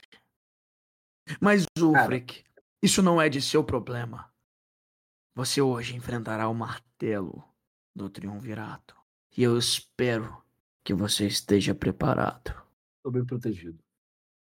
Nisso, quando ele fala que é o corpo do Hélio, o Hélio fica assustado e, e começa a balançar assim o, o, o Ulfric. Não, você falou que ia me levar em segurança. Seu, cavaleiro falso começa meio que dar, dar soco fraco nele assim. E nisso, para tentar falar com ele, dar uma dica assim, é, chegar bem perto do ouvido dele e, e falar assim: ah, ali tem um chão falso, um fundo falso, tem uma armadilha ali, toma cuidado. Usei isso para sua vantagem. Você vê que o, o enquanto o, o L tá batendo em você, ele aponta para um dos lugares em volta da, da, da tenda que tá perto da, da pedra, de onde estão os escravos, e você consegue ver um chão falso. Que tem um chão falso ali. Beleza? E aí você consegue ver, tipo assim, claramente ele é uma armadilha para cair num, num grande lugar de queda, assim. E o, okay. o, o Hélio tá te fazendo isso. E aí agora Eu você vê o cara da armadura pegando esse martelo de duas mãos, Fraga. Tá arrastando no chão assim, falando: Então teremos um duelo. Cuidado então... com o então martelo, cuidado com o martelo. E ele tá batendo. O Hélio tá lá batendo pra você, falando pra você. Cuidado com o martelo. Você. Você, menino Ulfric. Você me desafiou pra um duelo um a um. Você vê que ele joga o martelo pra cima. E antes do martelo cair no chão, ele flutua, Fraga, vibrando em cima do chão. E emanando o mesmo tipo de energia vermelha que o seu. que o seu escudo emana, Fraga. E, e você podia jogar o martelo pra gente aí junto com a armadura, ou. Oi, Andy? O martelo tava aqui, não tá? Agora. Tá aqui! Coisa boa. Tô aqui, gente. Marcelo tá aqui. Aqui pariu. Que pariu. Você vê o, o, o, martelo vibrando em cima do chão, assim, sem cair no chão. Tem espaço para nós. Eu irei mostrar para essa criança novamente quem ela verdadeiramente é. E aí você vê que o. De quem é. E aí você vê que todos os mercenários estavam em volta, né? Todos os líderes mercenários. Você vê que os ursos começam a ir na direita. O gaioleiro, o Alastor, tá, ele tá salivando na direção do Hélio com, mas em volta dos escravos que ainda continuam batendo. Você vê que os, os homens do Triunvirato que estavam lá em volta da, da tenda, né? Alguns homens armadurados com o símbolo, usando parte das armaduras, armaduras de, de couro. Alguns com armaduras até parecidos com o cara que tá com a armadura. Eles estão se aproximando para formar meio que um círculo de mercenários em volta de vocês. E eu queria saber para onde que o L tá indo no meio desse círculo de mercenários. Porque, claramente, ele tá sendo colocado para fora dessa, dessa briga. Não dá para eu tentar ficar perto do Ulfric, não? Tipo assim, dá, entre dá os ficar... dentro da, da batalha, meio que dentro da batalha, até, sabe? Tipo, tem, imagina o círculo assim, aí a, a Surling e o Ulfric e o cara, assim, entendeu? Aham. Você ficando é, atrás do Ulfric, mas. É, Longe dos mercenários também. Aham. É, é, tipo assim, e é engraçado, né? Porque os mercenários claramente estão focados. Alguns deles, né? Principalmente a galera do, dos gaioleiros, tá focado menos na batalha e mais no, na Surling, né? Tipo assim, É. claramente, tipo assim, eles focados mais. sempre, sempre de olho no onde está o gordo, né? Porque ele que pareceu Sim. ser o mais esquentado ali, pode fazer uma coisa abrupta aí. Sim. E aí você vê, tipo assim, montando esse, essas- esse cenário de embate entre os dois. E aí, por um segundo, você vê o, o- o martelo vibrando. O homem do, da armadura joga ele pra. faz uma menção com, com o próprio braço, assim, levantando o braço esquerdo. E o martelo voa pra cima. E ele corre na sua direção. O Ulfric, ele faz uma pose, tipo, ele retesa o pé, o pé atrás, joga o corpo pra frente, bota o escudo na, na frente do seu corpo, né? E na outra mão, ele bota, ele tá com a, Com a corda? ele enrola, ele enrola a corda no ele faz um movimento assim que a Ele basicamente ele, ele usa o. Em vez de tirar a espada pequena, curta dele do pai dele, ele pega o, o chicote que ele, que ele pegou da assustadiço, faz ele enrolar no próprio punho pra fazer como se fosse um soco inglês de corda, né? Eu Exato. imagino. É, Mulher Maravilha. É, tem história. A Mulher Maravilha. É a Mulher Maravilha. Não fica a Mulher Maravilha. Vai rolar antes do- da armadura entrar em contato com o Ulfric, a gente vai cortar, porque em outro momento, em outro lugar do, do, do continente de Arzeia, tem um, um elfo entrando numa caverna. Onde você foi guiado para essa caverna por meio dos fungos negros que entraram em conexão com você. Ela se coloca na sua frente. É uma caverna dessas ravinas que começam a surgir, né? É, lisas e com rasgadas, né? Os- esses pedregulhos essas montanhas. E dentro delas tem essa essa caverna, né? essa abertura na rocha que vai pra dentro do, do chão. E quando você chega na caverna, junto com todo o embate do Ulfric, né? Nós estamos num momento mais à noite, né? A gente tá num momento mais escuro, onde à noite e não existe nenhuma luz que venha dessa caverna. Além das, das iluminescências dos cogumelos negros, né? Que brilham com aquela luz mais prateada, né? Aquela luz mais. mais escu... Luz escura é foda falar, mas é, é aquela luz negra, né? Eu adoro, eu adoro quando você fala essas coisas bem, bem boas. Tipo, tempo, a temperatura tá seca, a luz tá escura. é, Deixa eu pensar numa outra aqui. É, entrar pra fora. Essas, pô, essas, essas peripécias eu acho maravilhoso, mano. De verdade, que- continua. Dá pra E escrever por um isso que o livro com isso. contexto linguístico é muito importante, né? Mas vamos lá. Contexto linguístico. E você sente a, aquela com, o, o ar da caverna te convidando pra entrar. O, a, toda a sensação, toda, toda a, a energia, vamos dizer assim. As pessoas aqui têm energia. Mas toda a energia da caverna te convidando pra entrar. E eu queria saber qual que é o, o que, que o Iwend tá fazendo. Eu vou encostar a Steph no, no fungo e eu quero absorver o elemento dela para iluminar a Steph da mesma forma que o fungo se ilumina. Saca? Nossa, e vou e vou adentrando na posição também de um conhecedor daquele fungo e, e, e- não somente é, obedecendo a ordem que o fungo esteja obedecendo a ordem dele de não me atacar, mas que eu também esteja comandando o fungo pra ele não me atacar, entende? Também na posição de pastor. Uhum. Então, assim, eu imagino que você entra no ritmo do fungo também. Isso. a- os movimentos que eles começam a fazer, em vez de andar diretamente pela caverna, você tá meio que dançando, né? Fazendo uns passos mais aleatórios, mais fluidos pela caverna, em vez daqueles passos E retos. com a Steph, né, comandando assim de certa Isso. forma, né? E, o- e se lembrando que você entrou nessa posição de diversos entes naturais, né? animais, humanoides, algumas monstruosidades, todas cravejadas e com esse fungo proliferando neles, né? Enquanto eles marchavam na direção. Enquanto você adentra a caverna, vai descendo ao, ao pra, pra parte interna da caverna, você consegue ver na lateral de um dos caminhos, começando um lago.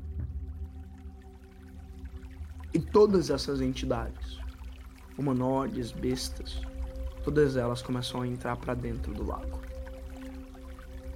E você vê, né? É como se o corpo delas estivesse se dissolvendo no lago. Quando elas começam a colocam a primeira perna no lago, o lago meio que reage, absorvendo a criatura. E você vê, tipo assim, todas elas mergulhando. E quando, quanto mais perto você vai chegando do lago, que não é a única parte da caverna, né? Uma das seções da caverna.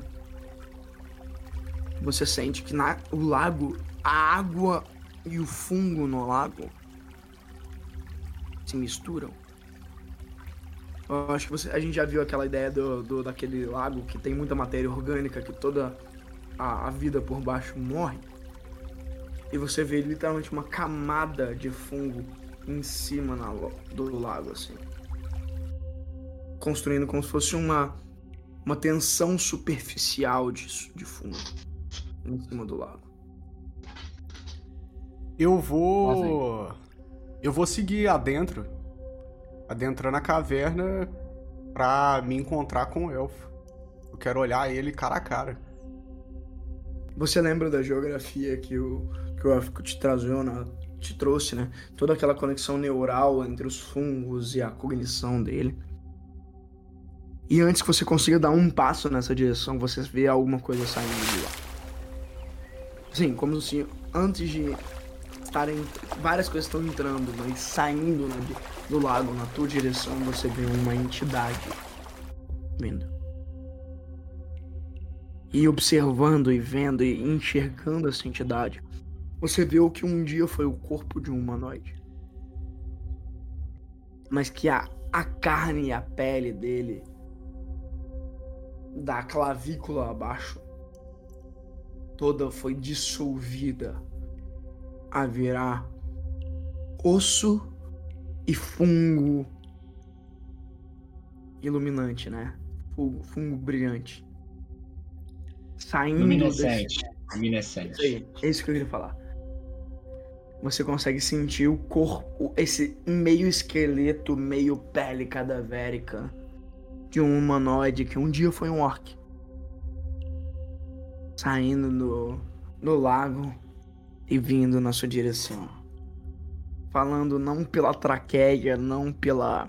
mas falando com as vozes que uma vez você ouviu vindo dos fundos.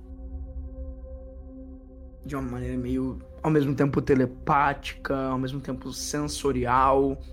É uma é como se o input viesse de maneira diferente, mas você entendesse. O turno. Você está aqui. Qual sua intenção? Eu vim encontrar o pastor. Sou um convidado. Você fala com ele, Eu posso ser seu guia. Eu posso ser uh, seu inimigo. Mas eu sou o guardião eu quero lhe entender melhor. Por quê? Por que está aqui? Eu vi é conflito, é... eu vi tensão. Por que abandonas tudo isso? Essa é a pergunta que eu vim lhe fazer o que você faz aqui. O balanço não é mais estabelecido. não está mais estabelecido. Essa não deveria ser, esse não deveria ser o dever do pastor. O que aconteceu com todas essas criaturas? Claramente o balanço está não está não está acontecendo. A natureza, meu querido Turno. A natureza nos faz extinguir. A natureza matou os elfos. Eu não sou a natureza, mas eu sou amigo de todos os sobreviventes. Eu sou aquele que irá fazer com que nunca mais um genocídio aconteça. Aí o Angel, o pequeno pássaro. Aí o Angel, eu sei quem você é, mas você não sabe o que você é. Você quer descobrir? Você não é o último dos sobreviventes, sabia? Há pouco tempo, pouco tempo até mesmo para nós elfos que, que sobrevivemos tanto. Eu encontrei um último também. E eu ergo a Steph. É o Doir. Ele acreditava que viveria para sempre e que traria o balanço também. Mas bastou eu, o último dos elfos, renegar sua existência para que até mesmo um deus esteja morto. A calamidade aconteceu. As pessoas sofreram. Não somente os elfos sofreram. Durante séculos eu remoí a morte da nossa raça e eu reneguei a nossa existência. Até que uma simples humana, uma jovem humana, nem 10% da nossa vida, ela me mostrou que até mesmo as outras criaturas sofreram como nós. Você acha que é o último, enfiado nas profundezas das terras, abalando todo o ecossistema e achando que trará salvação. Mas você sabe que isso não é verdade. Você é o agente do mal nessa terra. E se você não perceber isso, eu farei você perceber. Você não sabe de nada. Você vê que a, a voz dele começa a mudar. Você não sabe de nada, pequeno. Venha. Venha. Está na hora de você conhecer a verdade. Porque esses humanos, até essa humana que você diz ser, ser ter te mostrado a esperança, ela é parte. Ela é parte do problema que varreu a nossa espécie. Venha. Eu, eu, eu, eu, irei te mostrar. Você vê que o, o ser cadavérico, tipo assim, eles, ele estende a mão na sua direção, assim. Eu sigo ele. O ser cadavérico, ele entra para dentro da caverna junto com você. Ele passa por diversos é, declives, por momentos onde você tem que saltar e, e se segurar.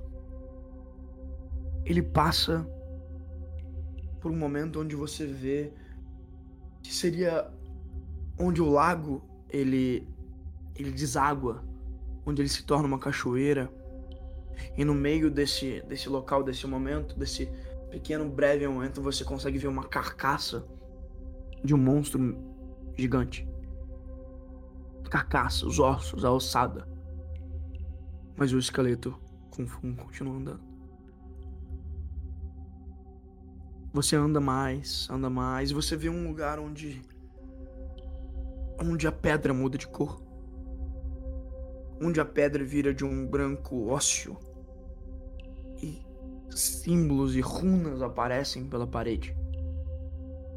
Mas não é esse o local onde você está indo. Você continua andando e tem um local onde o fungo passa longe.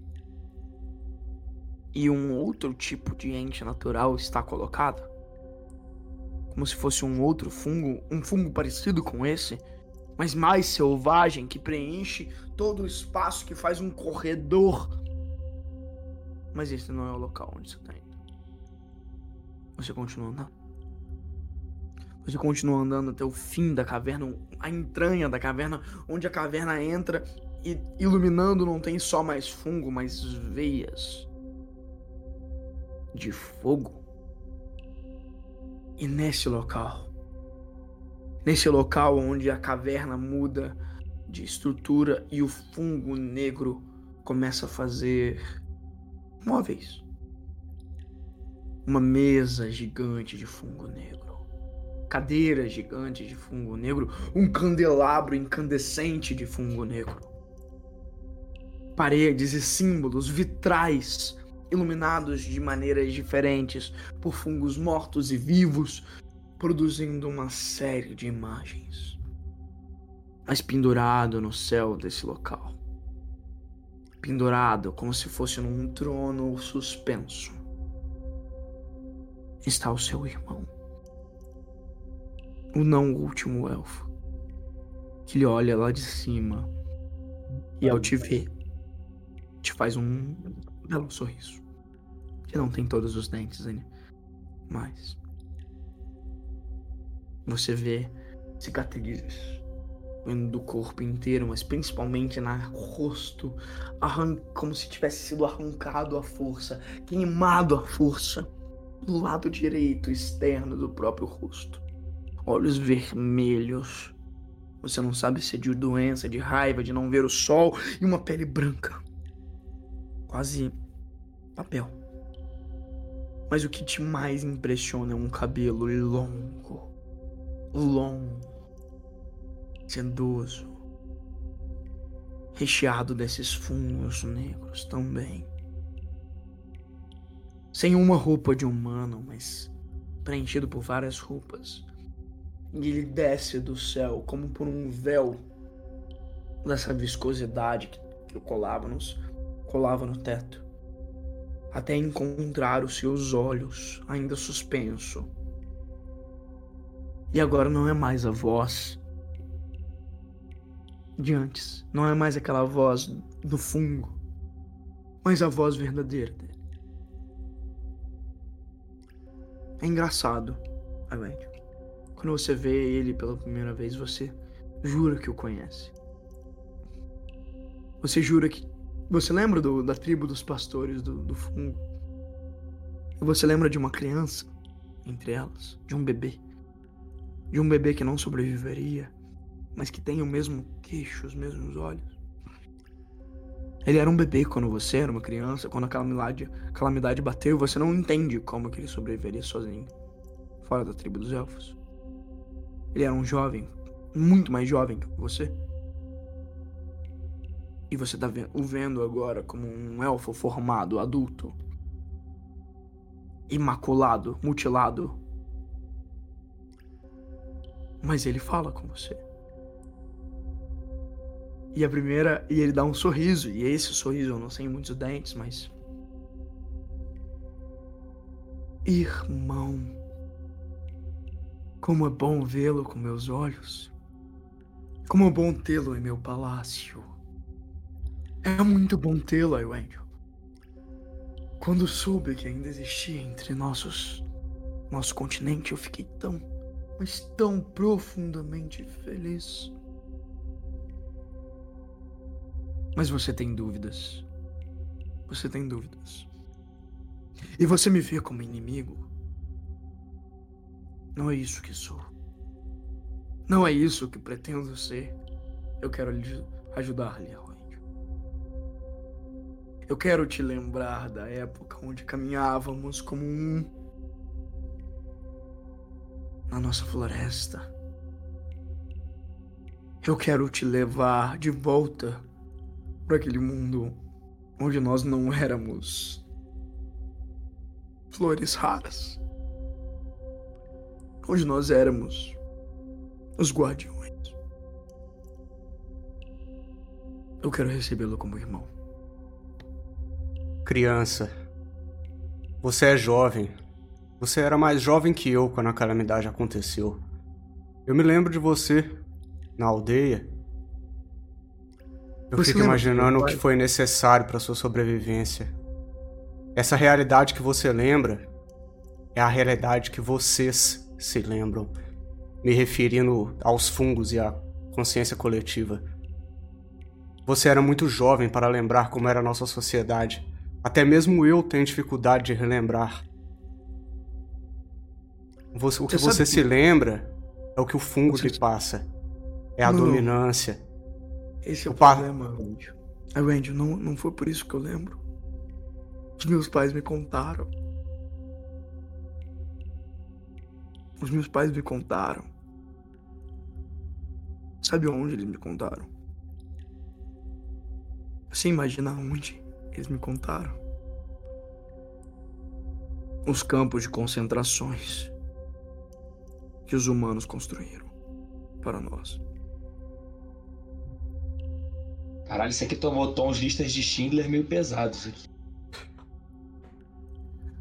Aí, Wendy, você não foi o único que sobreviveu.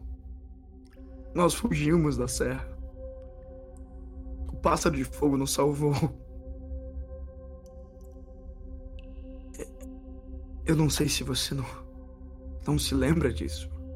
Eu não sei se você escolheu não se lembrar disso. Mas eu posso te mostrar. Eu posso te mostrar exatamente o que aconteceu com a nossa raça. Eu posso te mostrar que você não. Você não deveria estar sozinho. Eu quero fazer um discernir realidade, velho. Pra saber se ele tá falando a verdade. Pode, pode fazer o teste. É o que? É. É. Sabedoria? Aham. Uhum. 12. Você tem duas perguntas. Difícil, velho. Caralho, mano. Nossa, velho. Se ele tá falando a verdade, é a primeira, né? É. Eu consigo discernir se ele tá falando a verdade ou não? Ele tá sendo verdadeiro na fala dele? Cara, eu, eu, eu vou. O corpo dele tá sofrendo enquanto ele fala. É como se, assim, se ele tivesse, enquanto ele fala para você, ele estivesse revivendo todas as mutilações que ele teve.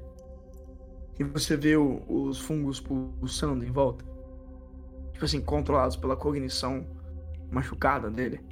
E ele vê você, tipo, preenchendo, tentando entender se o que tá falando na verdade. Ele, ele, ele estende a mão dele para você. Deixa eu te mostrar. E você sabe, tipo assim, que ele não tá inventando isso. Deixa eu te mostrar. Se você só entender, você vai entender o que eu tô fazendo. E você vai. E você vai conseguir me ajudar. Esse sempre foi o nosso erro, sabia? A nossa raça sempre se isolou. Sempre se achou superior às outras. Nos altos das nossas florestas ou escondido nas profundezas das montanhas. As outras raças elas sofreram tanto quanto nós. As outras raças são cruéis como nós, e as outras raças também são boas como nós. A calamidade fez com que todos tomassem medidas drásticas. Não tô falando que isso é o correto, mas o que você também tá fazendo não é correto. Não, não me importa a realidade que você sofreu, todos sofremos. Você acha que foi fácil chegar até aqui, a te encontrar? Você finge que me conhece. Mas você mal sabe meu nome, você mal sabe minha realidade. Você fugiu depois que a calamidade aconteceu e eu fiquei para proteger. Eu fiquei por centenas de anos no que antes era a Grande Floresta e hoje é a Serra do Espinhaço. Você é um covarde que se fica no fundo da montanha, se escondendo e espalhando o fungo por onde não deveria. Você renegou o seu dever e agora quer me mostrar o que é o correto, você já não sabe o que é mais correto. Aí, Angel, você não entende? Nós fugimos, nós sobrevivemos, mas eles usaram nossos corpos como, como tijolos. Eu abraço ele. Eu entendo a sua dor. E eu reconheço ele, a sua dor. Ele, e eu sinto muito, irmão. e aí, nesse momento, você vê as, as imagens, fraca. Quando você abraça ele, você consegue ver que ele tá transbordando disso. Que é o, os grupos de elfos fugindo da, da, do Cerro dos Penhaços. O primeiro homem que viu os artefatos entre eles. Que viu como que o sangue deles era poderoso. que viu como que a, as ideias e, e toda a, a, conexão deles com a natureza podia trazer tanto e que transformou ele numa, eles numa, num invólucro de poder que usou todas as habilidades, a conexão com a natureza para construir, para diminuir montanhas, para salvar, para salvar grupos de humanos, mas pra, também para construir a cidade, para poder sobreviver às tempestades de energia e todos eles como escravos lá, sendo mutilados, sendo e as orelhas sendo cortadas toda vez que eles caíam, para formar esse grande colar, para formar essa grande quando uma, uma, toda uma raça imortal se tornou a base para a sobrevivência de uma outra e bem mortal raça, e quando foi construído um monumento, todo um monumento para quando a imortalidade se tornou só um, um meio para a mortalidade se perpetuar. Você vê toda toda a construção da cidade de fim dos tempos. Você vê todas as, as estátuas sendo erigidas ao Gandhi, Keyvorne, o guerreiro que, que conseguiu derrotar as tribos élficas e fazê-las de escravas para construção de itens mágicos, de barreiras mágicas, de uma grande metrópole como uma um monumento para a raça élfica extinguida. E você vê a criança que cresceu dentro de tudo isso e que fugiu. E que agora tem um plano de vingança. E você vê que ele, ele, é, ele te separa depois do abraço, né? depois de ter te compartilhado tudo isso, te olha nos olhos e fala: Eles fizeram isso conosco. E eu sei o jeito da gente voltar. Esses fungos que um dia foram uma ameaça eles são o caminho de volta para nossa cidade, para nossa civilização. Com eles eu consigo, a gente consegue, eu e você, se a gente se juntar, nós conseguimos trazê-los todos de volta. Todos aqueles cadáveres de, de elfos enterrados e soterrados naquela cidade dos humanos. Eu e você. E aí você vê que ele te dá uma visão nesse momento. O pássaro o corpo do pássaro, as asas do pássaro de fogo. E aí você entende qual era aquele cadáver que estava ali embaixo da montanha. É o cadáver do pássaro. Ele vira assim: se, se eu conseguir vida o suficiente, nós trazemos o verão de volta. Os fungos serão o nosso jeito de retomar nossa civilização. Fogo! e bato o cetro no chão.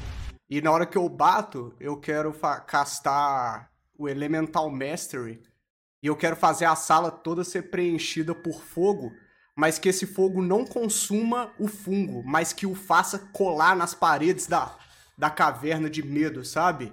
Que foda, cara, manda aí, você tem mais um. é. Sabedoria também. Oito. Então é instantâneo, né? Isso, é. Então, assim, é... você bate um tolo, e aí o fogo aparece como se fosse uma explosão de fogo. Os fungos se, se negócio. Você vê todos os fungos saindo do corpo do elfo, como se deixando ele pelado, né? Literalmente. Mas também, assim, no sentido de. De. Qual é o nome? É, pelado no sentido de. Emocionalmente pelado também. Você vê que ele e, e qual que é a sua resposta? Você sabe que não é possível ressuscitá-lo dessa forma. O poder do fungo é poderoso. Você sabe o dever dos pastores é contê-lo. Você sabe que o espírito, ele deve renascer para que o balanço seja restabelecido. O inverno Mas avança a cada dia mais. Cale-se! Você não deve falar mais. Você já agiu além do seu dever. Contenha-se. Respeite sua posição. Você é o último dos pastores. Atenha-se ao seu dever. Eu estou aqui para ajudá-lo, irmão. Você precisa de ser guiado. E nós somos os últimos. Até mesmo Eldoir nos abandonou. Juntos, nós podemos. Mas essa não é a saída. Você sabe do que falo. A maior pandemia que assolou essa terra, a maior A maior entidade destruidora que já aconteceu nesse mundo não é esse fungo, Angel. É a humanidade. E você tem que entender que eles têm que ir embora.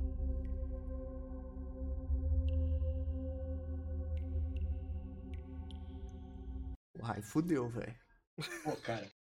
Vou só fazer um adendo aqui, porque eu tô começando a ficar mal pela situação. Eu tô gostando muito da maneira que o Marlon conduz o Angel do brother. Fica calado aí, que só fala merda, brother. Você, você brother aí, ó. Tu não sabe quem eu sou, tu não sabe minha história, tá falando merda aí. Cala a boca aí, ô babaca. Tá esculachando, cara. Caralho. Eles! Tu não sabe minha história, resume muito bem. Tu não sabe Eles são o fungo! Eles eram o fungo negro desde o início! E a gente não viu! E quando nós vemos simplesmente uma entidade fraca, eles não são! E você vê que, tipo assim, todos os fungos negros em volta dele começam a, a vibrar com energia. Think Talker. Eu quero usar, Fala. castar Think Talker. Fala.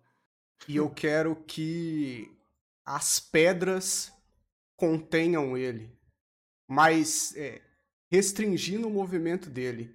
E não, Fechou. tipo, a, o rosto, saca? Eu quero restringir o movimento dele e é isso. Eu quero restringir. Pode fazer o teste, pelo amor de Deus. Tomara que dê certo. É. Nove. Boa.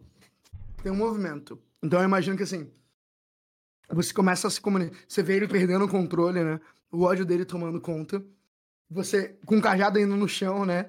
Você tendo entrar em contato com o, os elementos da, da pedra né? e da terra que estão em volta de você, fazendo testemunha de tudo isso, e você pede eles ajuda, né?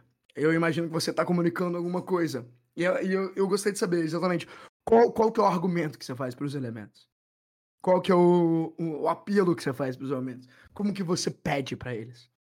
É, eu quero que os elementos me ajudem a restabelecer o balanço, porque eles sabem que o balanço precisa ser restabelecido e eu preciso do auxílio deles. Então eu peço o espírito da pedra me ajude a conter o ódio do fungo. É, essa é a ordem para aprisionar ele. Aí o Angel começa um terremoto nessa. Assim, em vez de ser simplesmente as terras, as pedras levantando, você vê que a, o, o, elemento de pedra entende o que está falando e ele começa a tremer, a agitar e a desabar. E você vê o ódio dele e algumas pedras começam a cair e você sente tipo assim: se eu não me mover rápido, talvez eu fique aqui junto com esse cara. E, e, e, você vê ele ainda vibrando com ódio e, e, vibrando com a dor e, ele, e você vê que ele nesse momento do se você me permite, nesse momento que eu vejo o ódio transparente na face dele, eu quero encostar a chama da brasa no coração dele. para ele sentir o espírito do fogo vivo em mim. para ele ter a consciência de que eu sou capaz de restabelecer o balanço. A acompanhado dos. E aí, tipo assim, nesse encostar, eu quero transmitir a presença de todos que estão comigo, saca? A essência do Hélio, a essência da Sirlin, a essência do Ulfric, a essência do Cedric, mas também a dor do Hélio, a dor da Sirlin, a dor do Ulfric, a dor do Cedric. Eu gostaria que você me falasse o que, que você acha que é a essência e a dor de cada um desses personagens. O Hélio ele tem o valor e a humildade da nobreza. E ao mesmo tempo ele tem a dor do abandono e do não pertencimento. A Sirlin tem o valor da perseverança e da garra de seguir em frente, não, não importa qual seja a dor que ela está enfrentando. Mas a dor dela é a do da tortura psicológica, do do trauma, assim, né? Do trauma, perfeito, do trauma. O Ulfric tem o valor da promessa e a da confiança, mas ele também tem a dor do abandono e do fracasso. E o Cedric, ele compartilha mais ou menos os valores e as dores do Hélio. Ele também tem a dor do abandono e a da falta de pertencimento de um grupo, mas ele tem o valor da difícil dizer o valor do cérebro. Não, não é. Eu tô tentando traduzir, não é difícil, mas é, não é exatamente da perseverança da Sirlin, mas é a de continuar se esforçando para além do que ele é, do que ele é capaz. Ele se esforça além do que ele é capaz. Ele sempre está no limite de se matar, de, se estu de estudar um artefato até desmaiar. Então é a da resiliência, de continuar independente sacrifício. dos danos nele, do sacrifício, perfeito, isso. Foda. E quando você toca, e aí você vê que, tipo assim, você sente que esse, esse cara, ele é tão, é tão órfão quanto vocês, saca? Ele é tão órfão quanto cada um de vocês. Tipo assim, você vê, você sente pela primeira vez os pais deles se morrendo de exaustão na frente dele, sabe? E você sente que, tipo assim. E ele tá se sentindo completamente abandonado por você também. E essa, essa pequena chama, né? Essa pequena marca do que você conseguiu encontrar faz com que o ódio dele pare por um segundo o suficiente para as pedras caírem e para você conseguir correr. Você corre, corre, sobe, corre, escala, corre. Você vê todas a, toda a, a estrutura da, da caverna meio que abalando por causa do tremor que você construiu. Mas você sente a. Enquanto você sai da caverna, você sente a força de vida do. Daquele elfo negro. Do seu irmão ainda lá embaixo, com os planos atrasados, com os planos frustrados no momento, mas você sente ele vivo debaixo de todo essa esse mausoléu de pedra que você construiu para ele. E você sente que mesmo que essas amizades, esses valores, essas dores tenham sido transmitidas para ele, você não sabe se ele se ele mudou. Você só pode esperar. Mas você sabe que os seus outros irmãos também estão precisando de você. E eu queria saber como que o, que o Iwend vai na direção do Frick nesse momento. Ele se transforma, ele, ele, ele sai da caverna, todo lado de fora. Isso. Ele vai se transformar no pássaro e vai sobrevoar o acampamento para ver o que, que tá pegando. E, e nisso, e nisso eu quero observar a movimentação do fungo, para onde ele foi, o que, que tá acontecendo. Por um momento, tá? Você vê que o fungo cortado da capacidade de controle do cara, ele volta a movimentar de um jeito mais natural. E você, eu imagino que você tem fungo em volta da caverna, né? Tem muito fungo em volta da caverna. E você meio vê que eles o fungo meio que reage a você, ele, ele te dá espaço. Mas ele, ele te aproxima também, ele tá querendo, ele tá te seguindo um pouco. E aí você não entende muito bem o que tá acontecendo, mas se quiser investigar. Eu vou castar Think Talker e vou. Se comunicar com o fungo. Eu quero ah, me comunicar com o fungo. Isso. Só rolar? Você tem... Não, não. Você não, não, precisa rolar. Não precisa rolar. comunicação, tá. né? Porque você não, só se for mudar a natureza. Não. Você sente uma fome. Uma fome primordial. Uma vontade de consumir. De destruir. E de ser imparado. De não ter controle, de não ter barreira. E você sente um ódio absurdo, completo e total a coisa que estava controlando ele e uma promessa: que quem libertar vai ter poder inimaginável. O fungo odeia ser controlado. Ele precisa de um novo campeão. Acalme-se. Eu serei seu guia por agora. Vê que o fungo ele te dá uma impressão. Existe um lugar naquela caverna que tem uma maçã, uma fruta. Se você comer essa fruta, você vai se tornar um com o fungo. Você vê que tá na caverna. E que tá esperando tá. você.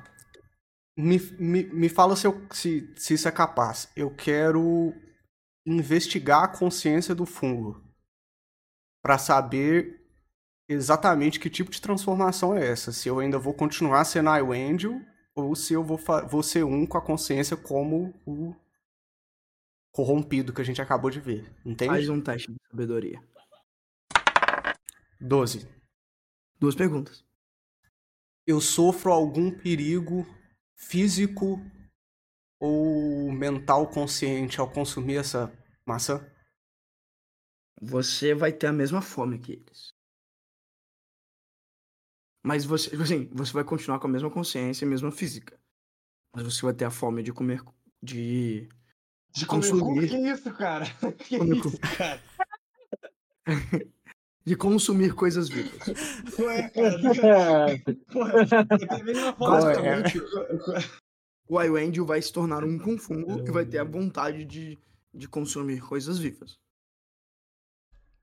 Ou seja. Não vai, Luffy, não vai! Você vai ter a capac uma capacidade de controlar e de, de, de, assim, de pastorear esse fungo. Você acha que vai conseguir fazer isso de uma maneira mais saudável do que o, o elfo, esse elfo negro. Mas você vai ter a mesma fome, você vai ter a mesma, a mesma, a mesma proposta. Traga uma maçã até mim, eu serei seu campeão. Isso. Cara, você vê a, assim, as pedras caindo e aí a gente vê a câmera, né? Do, dos fungos carregando a, a, a maçã pelo, por toda a dungeon, escapando das pedras, e vocês veem a, a, a fruta, né?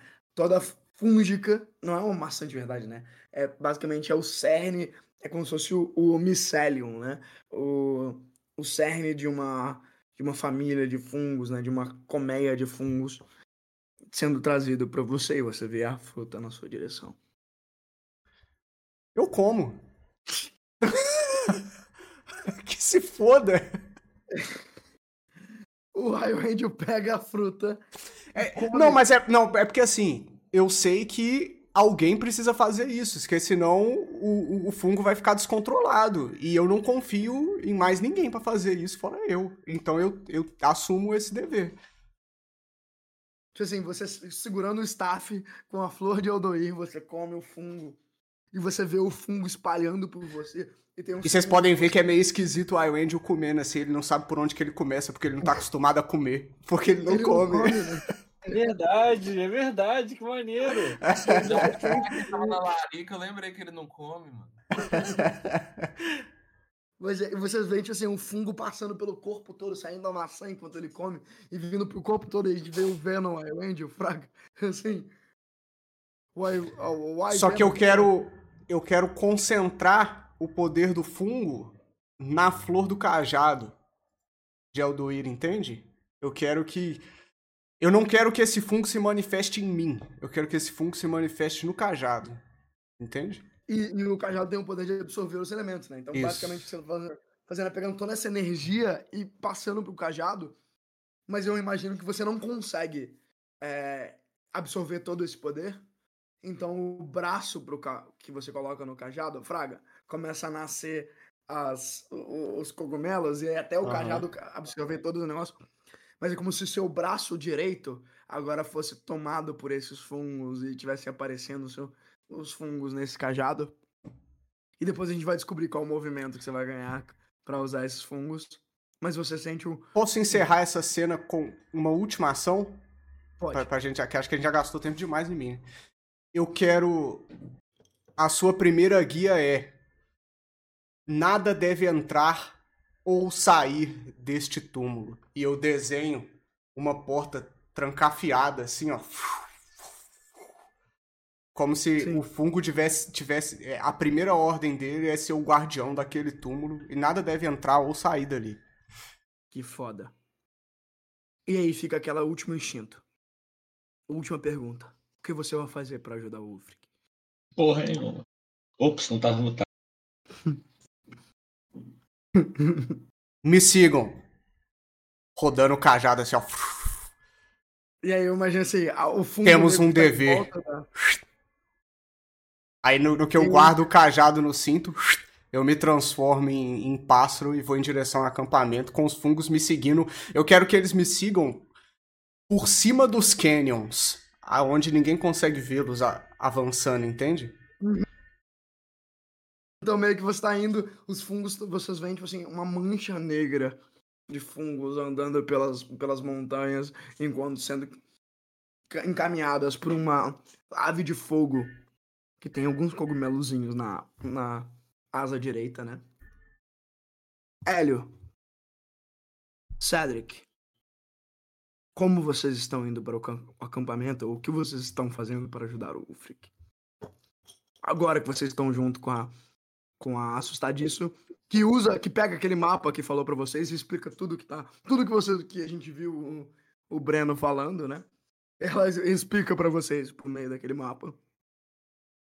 Então vocês sabem exatamente onde fica a cadeia, onde fica o campo de escravos, onde está a tenda do, do triunvirato, a gente é pode, o... nesse momento, já tá voando com o Petrel, assim? Pode, com, com certeza. A gente já se... Né, pode o ser. climão ficou mais morno já. Acho uma boa. Acho uma boa. Então, eu queria saber exatamente que tipo de detalhe que a, o Assustadiço conseguiu passar pra gente, conseguiu contribuir pra gente, Uhum. É, tipo, que nem se falou aí, localização das paradas. Vocês sabem exatamente como que é o acampamento. Uhum. Vocês sabem que o acampamento tem uma prisão, e na parte de baixo da prisão tem um lugar onde tem um monstro do uhum. acampamento. Um monstro absurdo, que meio que serve como uma maneira de ameaçar e descartar corpos pros, pros mercenários. Uhum.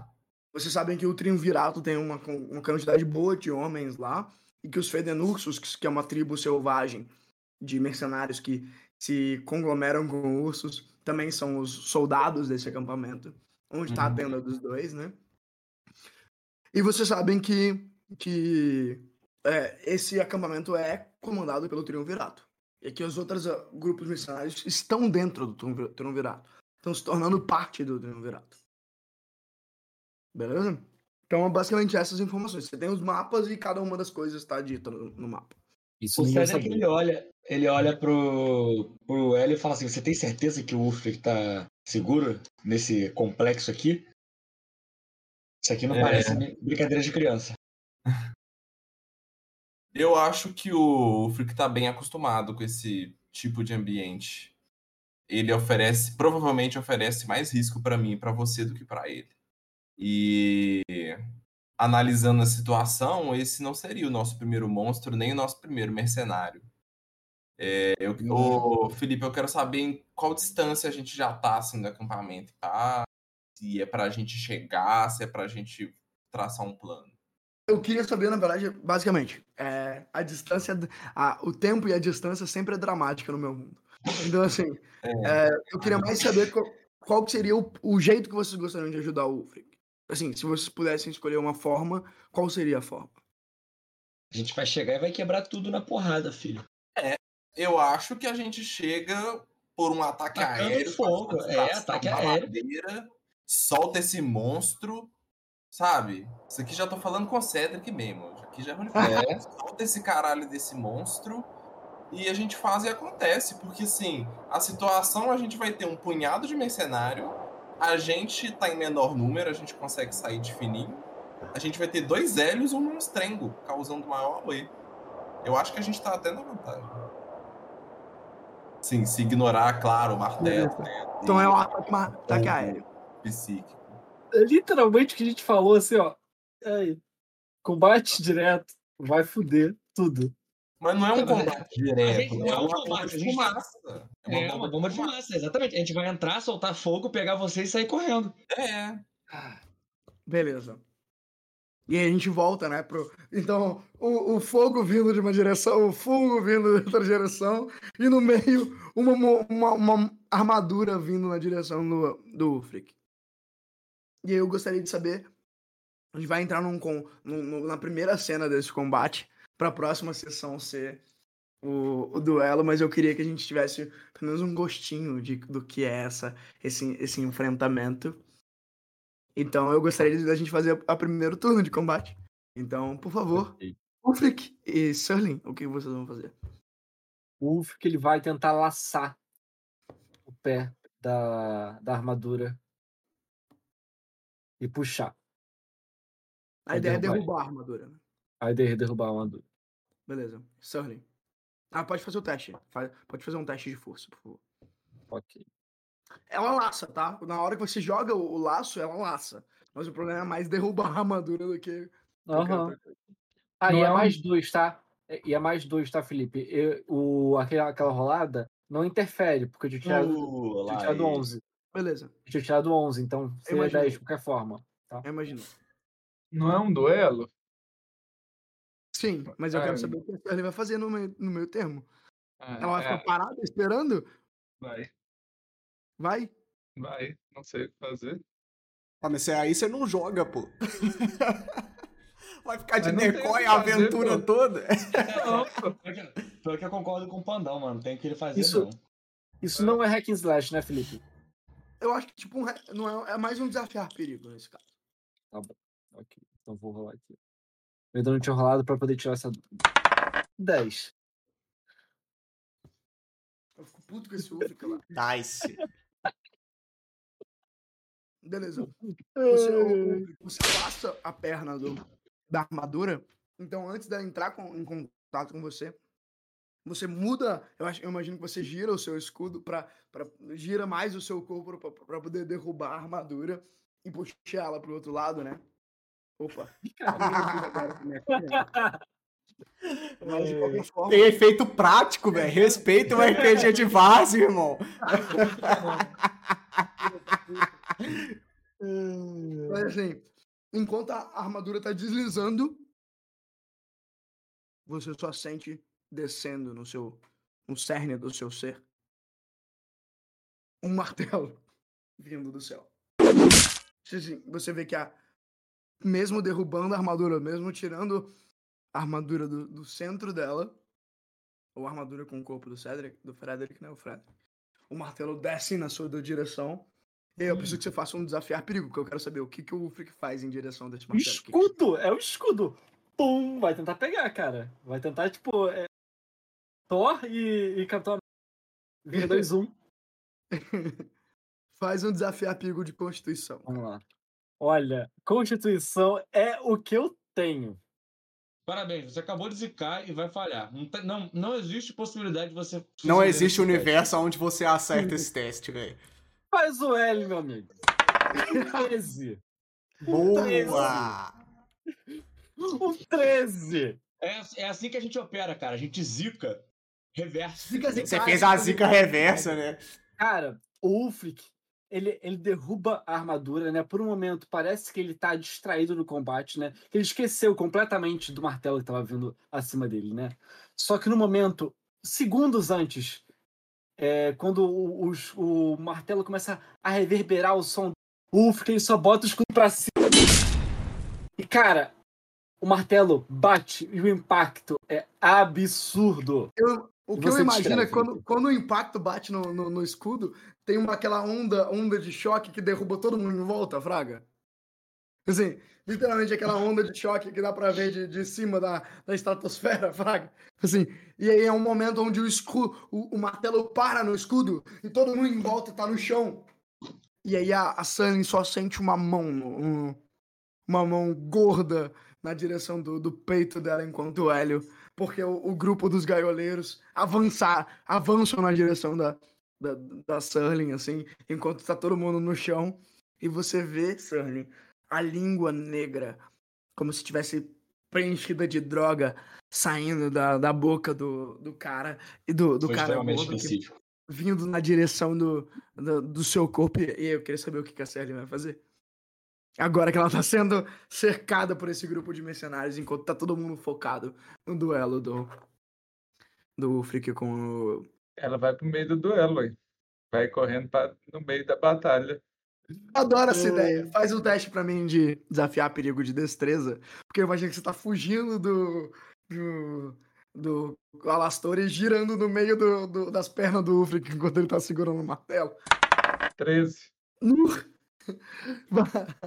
Basicamente é o seguinte: enquanto o gordão tá indo na direção do Hélio, só tem o casaco do Hélio, Fraga. Assim, só tem o. Porque ele pega o casaco do Hélio e no meio das pernas do, do Ufric, deitado ainda, né, rolado no chão, enquanto ele tá lá com as pernas espacate, com o corpo todo retesado, segurando o poder do martelo no chão, no, antes dele encostar o chão, empurrando um pouco para dentro da terra, sabe, fazendo aqueles rachados de, na pedra em volta, em vez de estar tá rachando o corpo do Ufric, tá rachando o, o, a pedra em volta do Ufric. E a, a armadura ainda tá presa pela, pela corda, né? Cara, o Ufric vai fazer o seguinte. Antes de, antes de fazer isso, eu só preciso uhum. falar uma coisa que a armadura faz também. Que ela joga a mão na direção de você enquanto ela tá sendo arrastada no chão. E o Ulfric sente no corpo dele, em volta do corpo dele, como se tivesse alguma coisa segurando, alguma energia segurando ele. Como se o corpo dele tivesse travado. E você não sabe de onde vem, né? Você não, ainda não entendeu o que tá acontecendo. Mas você vê que a armadura estende, deu o braço na sua direção. Significa que todo, todos os testes físicos que você fizer até agora, você vai ter uma penalidade de menos um. É uma das habilidades dessa armadura. Tá Mas bem. pode ir lá. O Frick ele vai pegar o martelo. Ele vai na direção da armadura com o martelo. Pô, parece que você nunca viu é, Thor, né, mano? Martelo é só pra quem é merecedor, velho. Vai dar é, merda irmão. isso aí. A gente vê. Pode a fazer. Vê. Porque eu, eu, vou fazer o seguinte: eu quero que você faça um teste. Ele é um martelo de duas mãos, tá? Só pra você entender. Ele parece de uma mão aí na, na imagem do, do André, mas ele é Cara, de duas mãos. Felipe, Felipe, o Uf que ele se põe em risco para conseguir segurar isso com uma mão só. Fechou. Pode fazer um teste de força para mim, por favor. Pronto, agora ele é de duas mãos. Né? E agora, isso, isso é um hack and slash, Felipe. Porque eu vou bater no, no, no canal Não, não mas primeiro é o teste do. É um teste só para poder pegar o. Só pra pegar o martelo. Ok. Caralho, o bagulho é pesado. Eu vou te explicar o porquê. É de força, tá? Sete. Sete. Beleza. Cara, você sente essa energia mágica em volta de você. E você usa o. O martelo ainda tá forçando para baixo, a fraga. Então, e aí você sente tudo isso. E quando você toca no martelo, é como se você entendesse de onde tá vindo toda essa energia mágica que tá te segurando. Que é do martelo. E você sente que o martelo tenta te segurar ainda mais. E agora você tem uma penalidade de menos dois, mas você tá segurando o martelo. A gente viu, é, o Felipe, a onda de choque. É... Sim, todos vocês viram. Tanto o Iwend voando quanto o Cedric e o Hélio, vocês viram a onda de choque. Cara, na hora que acontece a onda de choque, o Cedric olha na cara do, do Hélio e fala assim: Ah, ele tá seguro, né? Não, e vocês escutam o Strong também. Imagina, imagina se ele não tivesse, né? Cara, verdade! Eu esqueci disso. Putz, eu vou usar isso Sim. demais. Nossa, Aí, eu esqueci disso. Tá brilhando o terceiro, com muito mais energia. Cara, o Ulfric ele segura o martelo e ele vai na direção da armadura, o escudo, para baixo assim e vai dar uma pancada.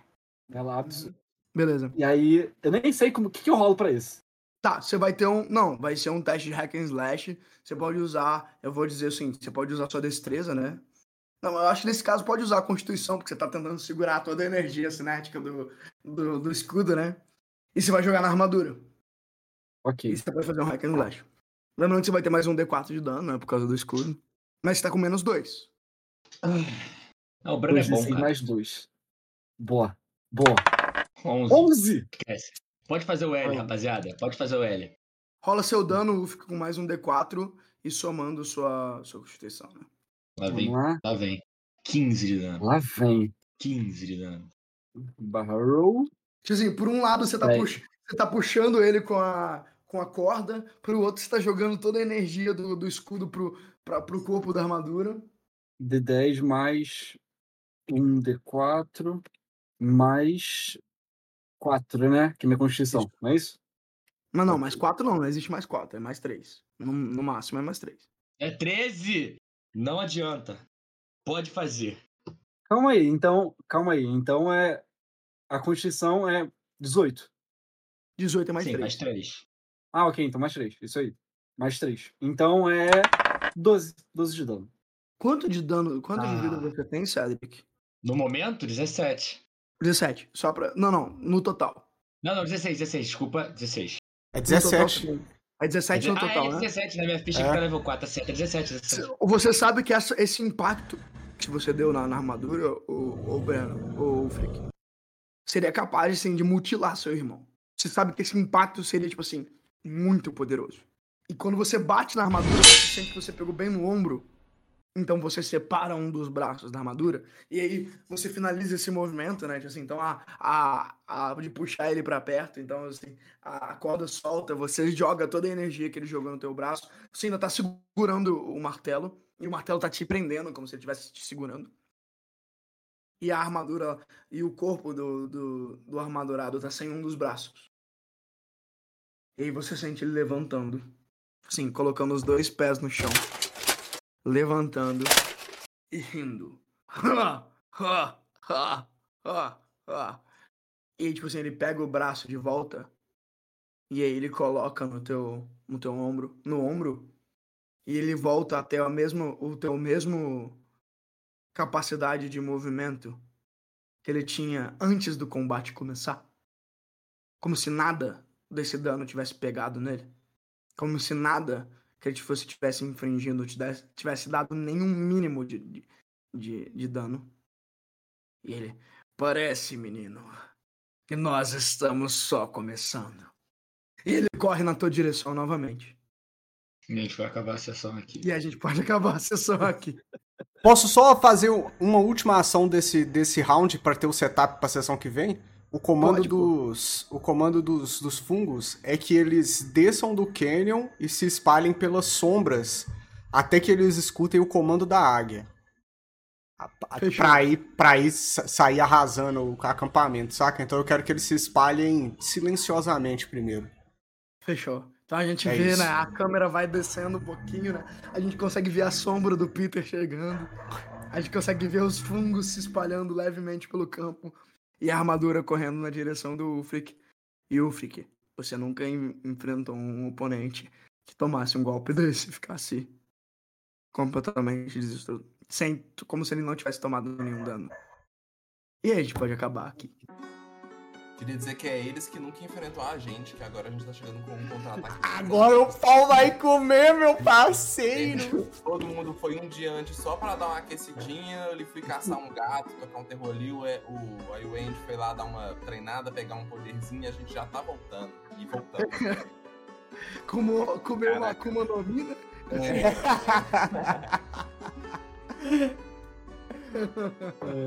Mas, meus amigos, muito obrigado por terem assistido com a gente até agora, com, até agora. Eu gostaria de agradecer a presença dos meus jogadores, mas também de todos vocês que estão com a gente aqui no YouTube, que estão com a gente na Twitch. Muito obrigado a todos. Eu espero que vocês tenham gostado tanto quanto eu gostei, porque eu me diverti muito hoje. E eu espero que vocês voltem para o nosso novo, novo episódio, que vai estar sendo marcado. Podem ficar tranquilos. A gente divulga tudo no nosso Twitter, lá no nosso Instagram. Então fiquem, fiquem tranquilos. Tem muita novidade por aí. Eu espero que vocês tenham gostado. Espero vocês na próxima. Um grande abraço e até mais. Valeu! Falou!